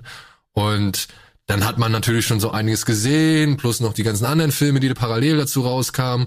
Aber mit dieser Verjüngungstechnik, da haben sie nochmal richtig... Ach so, das mein, ich dachte, du redest jetzt von dem gesamten Film. Ja, ich dachte jetzt auch, du redest halt eher von, von Ant-Man Superkräften, weil wir Okay, sowas nee, oder- oder ja überhaupt auch das noch nicht gesehen Also sagen wir es mal so, visuell, da gebe ich euch auch recht, wie sie halt diese Verkleinerungs-Action oder die Action innerhalb eines Miniaturkosmos, wie sie das äh, umgesetzt haben, fand ich auch wirklich teilweise echt sehr, sehr schön und sehr, sehr beeindruckend anzuschauen. Die Ameisen sind halt so mein Ding, wo ich immer sage, okay, bis hierhin und nicht weiter. Gab es bei Ant-Man nicht auch dieses geleakte Test-Footage? So Von mit Edgar diesem, mit Wright diesem, sogar. dieses, genau, was mit er, was er aufgenommen hat, wo er, wo er in den Lüftungsschacht geht und dann auf der Pistole läuft. Ja, genau, Stimmt, dieser Gang, Knarre, ne, wo wo er er den einen noch umhaut, ne? macht. Genau, Ja. und das, ist- das ist ja im Film auch noch drin. Das ist im Film noch drin, ja. Ah, das, also das wirklich dieses Verschrumpfen und und diese Perspektivwechsel, sag ich mal, das fand ich echt auch richtig gut. Ich muss aber tatsächlich sagen, dass dieser Verjüngungseffekt, der war halt schon erstaunlich, fand ich. Wenn man halt gerade wirklich so viele Michael Douglas Filme gesehen hat und auch seinen Arsch gesehen hat in Basic Ich wollte Instinct, gerade sagen, haben sie den auch verjüngt? dann wirkte das alles eine ganze Spur knackiger als äh, man es No sonst so pun intended, hat. Ja. no, no pun intended, genau. Was mir noch zu Ant-Man einfällt, wenn ich so äh, drüber nachdenke, was ich mit dem Film verbinde, ist, ähm, weil das auch viele MCU-Filme eigentlich äh, sehr, sehr schön machen, ist äh, dieses Foreshadowing, was einen noch erwartet. Weil wenn man sich ein bisschen mit den Comics auskennt, weiß man ja ungefähr, was zu so einem Helden dazugehört. Also was für Fähigkeiten, was für Figuren, was für Antagonisten. Und auch hier in Ant-Man äh, verbinde ich sehr viel damit, dass du hier so, so ein bisschen Vorstellung bekommst, ah, okay, hier gibt schon so die ersten Anspielungen, dass vielleicht Giant Man irgendwann kommt, dass er sich nicht nur kleiner macht, sondern dass man ihn vielleicht auch mal in riesig sieht und man freut sich schon so richtig drauf. Wasp wird angekündigt, weil du ja am Ende noch dieses, dieses halbfertige Kostüm und sowas siehst. Und das macht er, finde ich, auch ganz, ganz charmant, dass er einem so ein bisschen da, äh, liefert, äh, worauf man sich in Zukunft äh, von Ant-Man noch so freuen kann. Aber also ich muss es fragen, weil das war so etwas, ich kannte, ich kannte halt nur den Hank Pym Ant-Man aus meiner eben alten Comic-Zeit oder weil ich halt eben halt schon so früh diese Dinger gelesen habe. Dieses Scott Lang war mir kein Begriff. Aber als es hieß, okay, wir machen jetzt Ant-Man und wir sehen halt die Szene, wie er über diesen Knarrenlauf läuft und dem Typ dann eine reinschwenkt und so, da habe ich gesagt, ja geil, das ist genau das, was ich sehen will. In gigantischen Man, also Giant Man oder so, war das letzte, was ich sehen wollte. Ich wollte eigentlich noch viel mehr Miniatur-Action sehen und Ich wollte auch mal sehen, wie sie, wie sie das Ganze mal umkehren und mal ein, ja gut, das kriegst du größer dann in machen. Civil War, ne? Ja, genau, das kriegst du ja später und ich finde, das machen sie auch tatsächlich ganz gut. Ja, also, aber ich muss ehrlich sagen, eine große Version von dem hat mich jetzt nicht so interessiert, weil Riesen hast du schon echt Weißt, weißt du, an wen ich da dachte? Kennst du noch Jet Jaguar? Aus Ja, den, ja, aus den ja. Godzilla-Filmen? Genau. Ja. Ja. ja. ja, aber trotzdem, weiß nicht, also so am Ende dann noch mal so als Riese irgendwie draufhauen und Spaß haben. Ähm, ich ich wollte sehen. Du, kann, du kannst, Also du kannst halt, sehen. ähm, finde ich, mit, mit, mit Ant-Man und ähm, dann in Civil War hat sich eigentlich gezeigt, dass diese relativ simpel gestrickte Fähigkeit, das Verkleinern, Vergrößern, äh, wenn man es richtig macht, auf jeden Fall super, was, was ist, was du halt vorher nicht hattest. Und es funktioniert, wenn du es richtig machst. Ich hätte ja gern gesehen, wie er Thanos in den Arsch kriecht und dann sich vergrößert. hätte ich gern gesehen. Jet Jaguar, hier einmal. Ja, genau. Mal sehen. Das ist so eine Art Ultraman. Ultraman für Arme. Ungefähr, ja, genau. Der ist so groß geworden, weil er der Freund aller Kinder ist und hat dann gegen die Godzilla-Monster gekämpft. Mit Godzilla zusammen. Freund aller Kinder. Ja. Alles sind die Freunde aller Kinder. So. Äh, ey, ich- Ant-Man ist immer noch den, das ist so einer, den kannst du einfach so weggucken. Der ist einfach charmant an jeder Ecke, finde ich. Der ist auch nicht so lang gewesen, ne? Der war doch Nee. nur 90 100 plus, oder? Also knapp, also verglichen mit den 117 doch tatsächlich. Oh, I want you to steal some shit. Gut, wenn du mit lauter zweieinhalb Stunden Film dann konfrontiert wirst, dann wirkt's wie eine kleine frische Brise. noch zu ja, den wenn du da unter zwei Stunden Also lagst. es ist halt auch leider, ähm, bis auf den Einschnitzer ist das halt aber dann so ein Ding eben, aber da, da kommen wir dann in die Diskussion, was, was findet die Masse gut, was finden wir irgendwie gut. Das ist halt eigentlich der Film, der am nächsten meiner Meinung nach an Winter Soldier dran ist. Von der Art und Weise, wie er gedreht ist, finde ich. Dadurch, dass er, dass er eben sehr nah an den Figuren ist, dass er sehr geerdet ist. Also, finde ich. Wir werden, glaube ich, diesen, diesen Strang nochmal aufgreifen, ja, nach dem großen. Haben wir eigentlich eine Post-Credit-Scene oder sowas? Müsste man das ist- eigentlich? genau, ja, das nee, ich meine für den Podcast eigentlich. Aber, aber ja, nein, Dennis, welche haben wir denn da? Äh, bei Ant-Man ist, glaube ich, die Szene, wo du ähm, Steve Rogers und äh, Falcon in der Halle siehst, wo Winter ja, Soldier ja. in der in der Presse ist und ähm, Ich die kenn musst du da einen, ne? Genau, ich kenne da einen, genau. Und äh, witzigerweise dann die Szene in, in Civil War tatsächlich anders ist. Also sie findet fast genauso statt, aber mit einem komplett anderen Text, glaube ich sogar noch. Da hat man, hat man sich nicht richtig dran erinnert. Und die wurde damals. dann halt schon auch von den Russos gedreht, die After Credits. schon mal War vorbei. das die einzige? Nee, ich glaube, es gab noch eine Gag-Szene mit glaub, der, mit der Gags. Ameise, die die Drums spielt. Nee, das war Nee, das. Das war war nicht, war nicht die, war nicht das Ross-Kostüm die erste und die zweite war. Oh, ja, das kann auch sein, ja. Das kann gut sein, ja. Und aber die die Ameise, die Drums spielt. Gott verdammt, Ach ja, weil Ameise. er erst im zweiten da ähm, gefangen war im Haus, ja. Ja, da werden wir auch noch drüber sprechen, wenn wir äh, zu Phase 3 kommen. Ich bedanke mich mal wieder, Leute. Es war wieder auch, äh, wenn wir so ein bisschen Geschichtsaufbereitung machen. Ne? Wir haben innerlich uns schon zum Glück weiterbewegt, aber ich finde es immer sehr angenehm und unterhaltsam und schön, dass ihr mir noch eure Zeit äh, geschenkt habt für den Podcast und ihr seid Gar gerne viel. wieder. Check ist in Ja, der auf jeden Post. Fall. Schön wär's. Ich hoffe, Ich habe auch ehrlich gesagt Bock, ein paar von denen jetzt nochmal zu gucken. Also Ich habe tatsächlich Bock auf Age of Ultron, muss ich jetzt sagen. Ja, ich einfach auf mal Iron Man 3 und auf Ant-Man. Ich glaube die und vielleicht Guardians. Ich glaube die. Vielleicht schaue ich noch mal Tor 2. Vielleicht gucke ich auch nochmal alle. Warum nicht? Tor 2 würde ich mir jetzt auch nochmal angucken. Da habe ich auch Bock drauf. da vergisst man ja so schnell, was da war, dann kann man den immer wieder gucken. Stimmt, dann, ja, genau. Habe ich gehört. Und äh, Civil, äh, Civil War, Quatsch, äh, Winter Soldier, dem werde ich auf jeden Fall dieses Jahr auf jeden Fall nochmal in den Player liegen. Ja, wir werden uns irgendwann in Zukunft auch nochmal zur Phase 3 dann zusammensetzen und wahrscheinlich auch Phase 3 Teil 2, wenn wir in dem Umfang Also ich denke mal, wenn wir das nächste Mal darüber reden, wird wahrscheinlich die Comic-Con schon gewesen sein. Da kann man Ja. dann sozusagen Dann, ja, genau, über ja, über klar. die Zukunft noch weiter sprechen. Da Da können wir können noch wir mal noch mehr abkotzen. Das ist die richtige Einstellung, Daniel. Ja, das war jetzt ein Scherz. War ich jetzt so negativ? Nein. Das kommt erst. Phase Ja, ja. 3. Wir werden, wir werden die Reaktion im Forum beobachten. Silver Surfer versus X-Men. Scheiße. Was finde ich wieder scheiße? Nein. Alles. Nein. Steht da doch immer. Es wird alles zuerst super. Wir, wir werden sehen und wir werden uns darüber unterhalten. Vielen Dank, Leute, fürs äh, Mitquatschen. Vielen Dank auch an euch alle da draußen. Äh, ihr könnt natürlich hier in den äh, gängigen Feeds immer die aktuellen Podcasts haben. Ansonsten alles nochmal gesammelt auf plauschangriff.de, inklusive der ganzen alten Klassiker, die mit dabei sind, die nach und nach dann aufgefüttert werden. Und äh, ja, ich hoffe, ihr hattet viel Spaß damit und äh, wir hoffen auf viel weitere unterhaltsame Marvel-Filme und unterhaltsame Marvel-Talk. Vielen Dank und tschüss. Tschüss. Tschüss. Tschüss.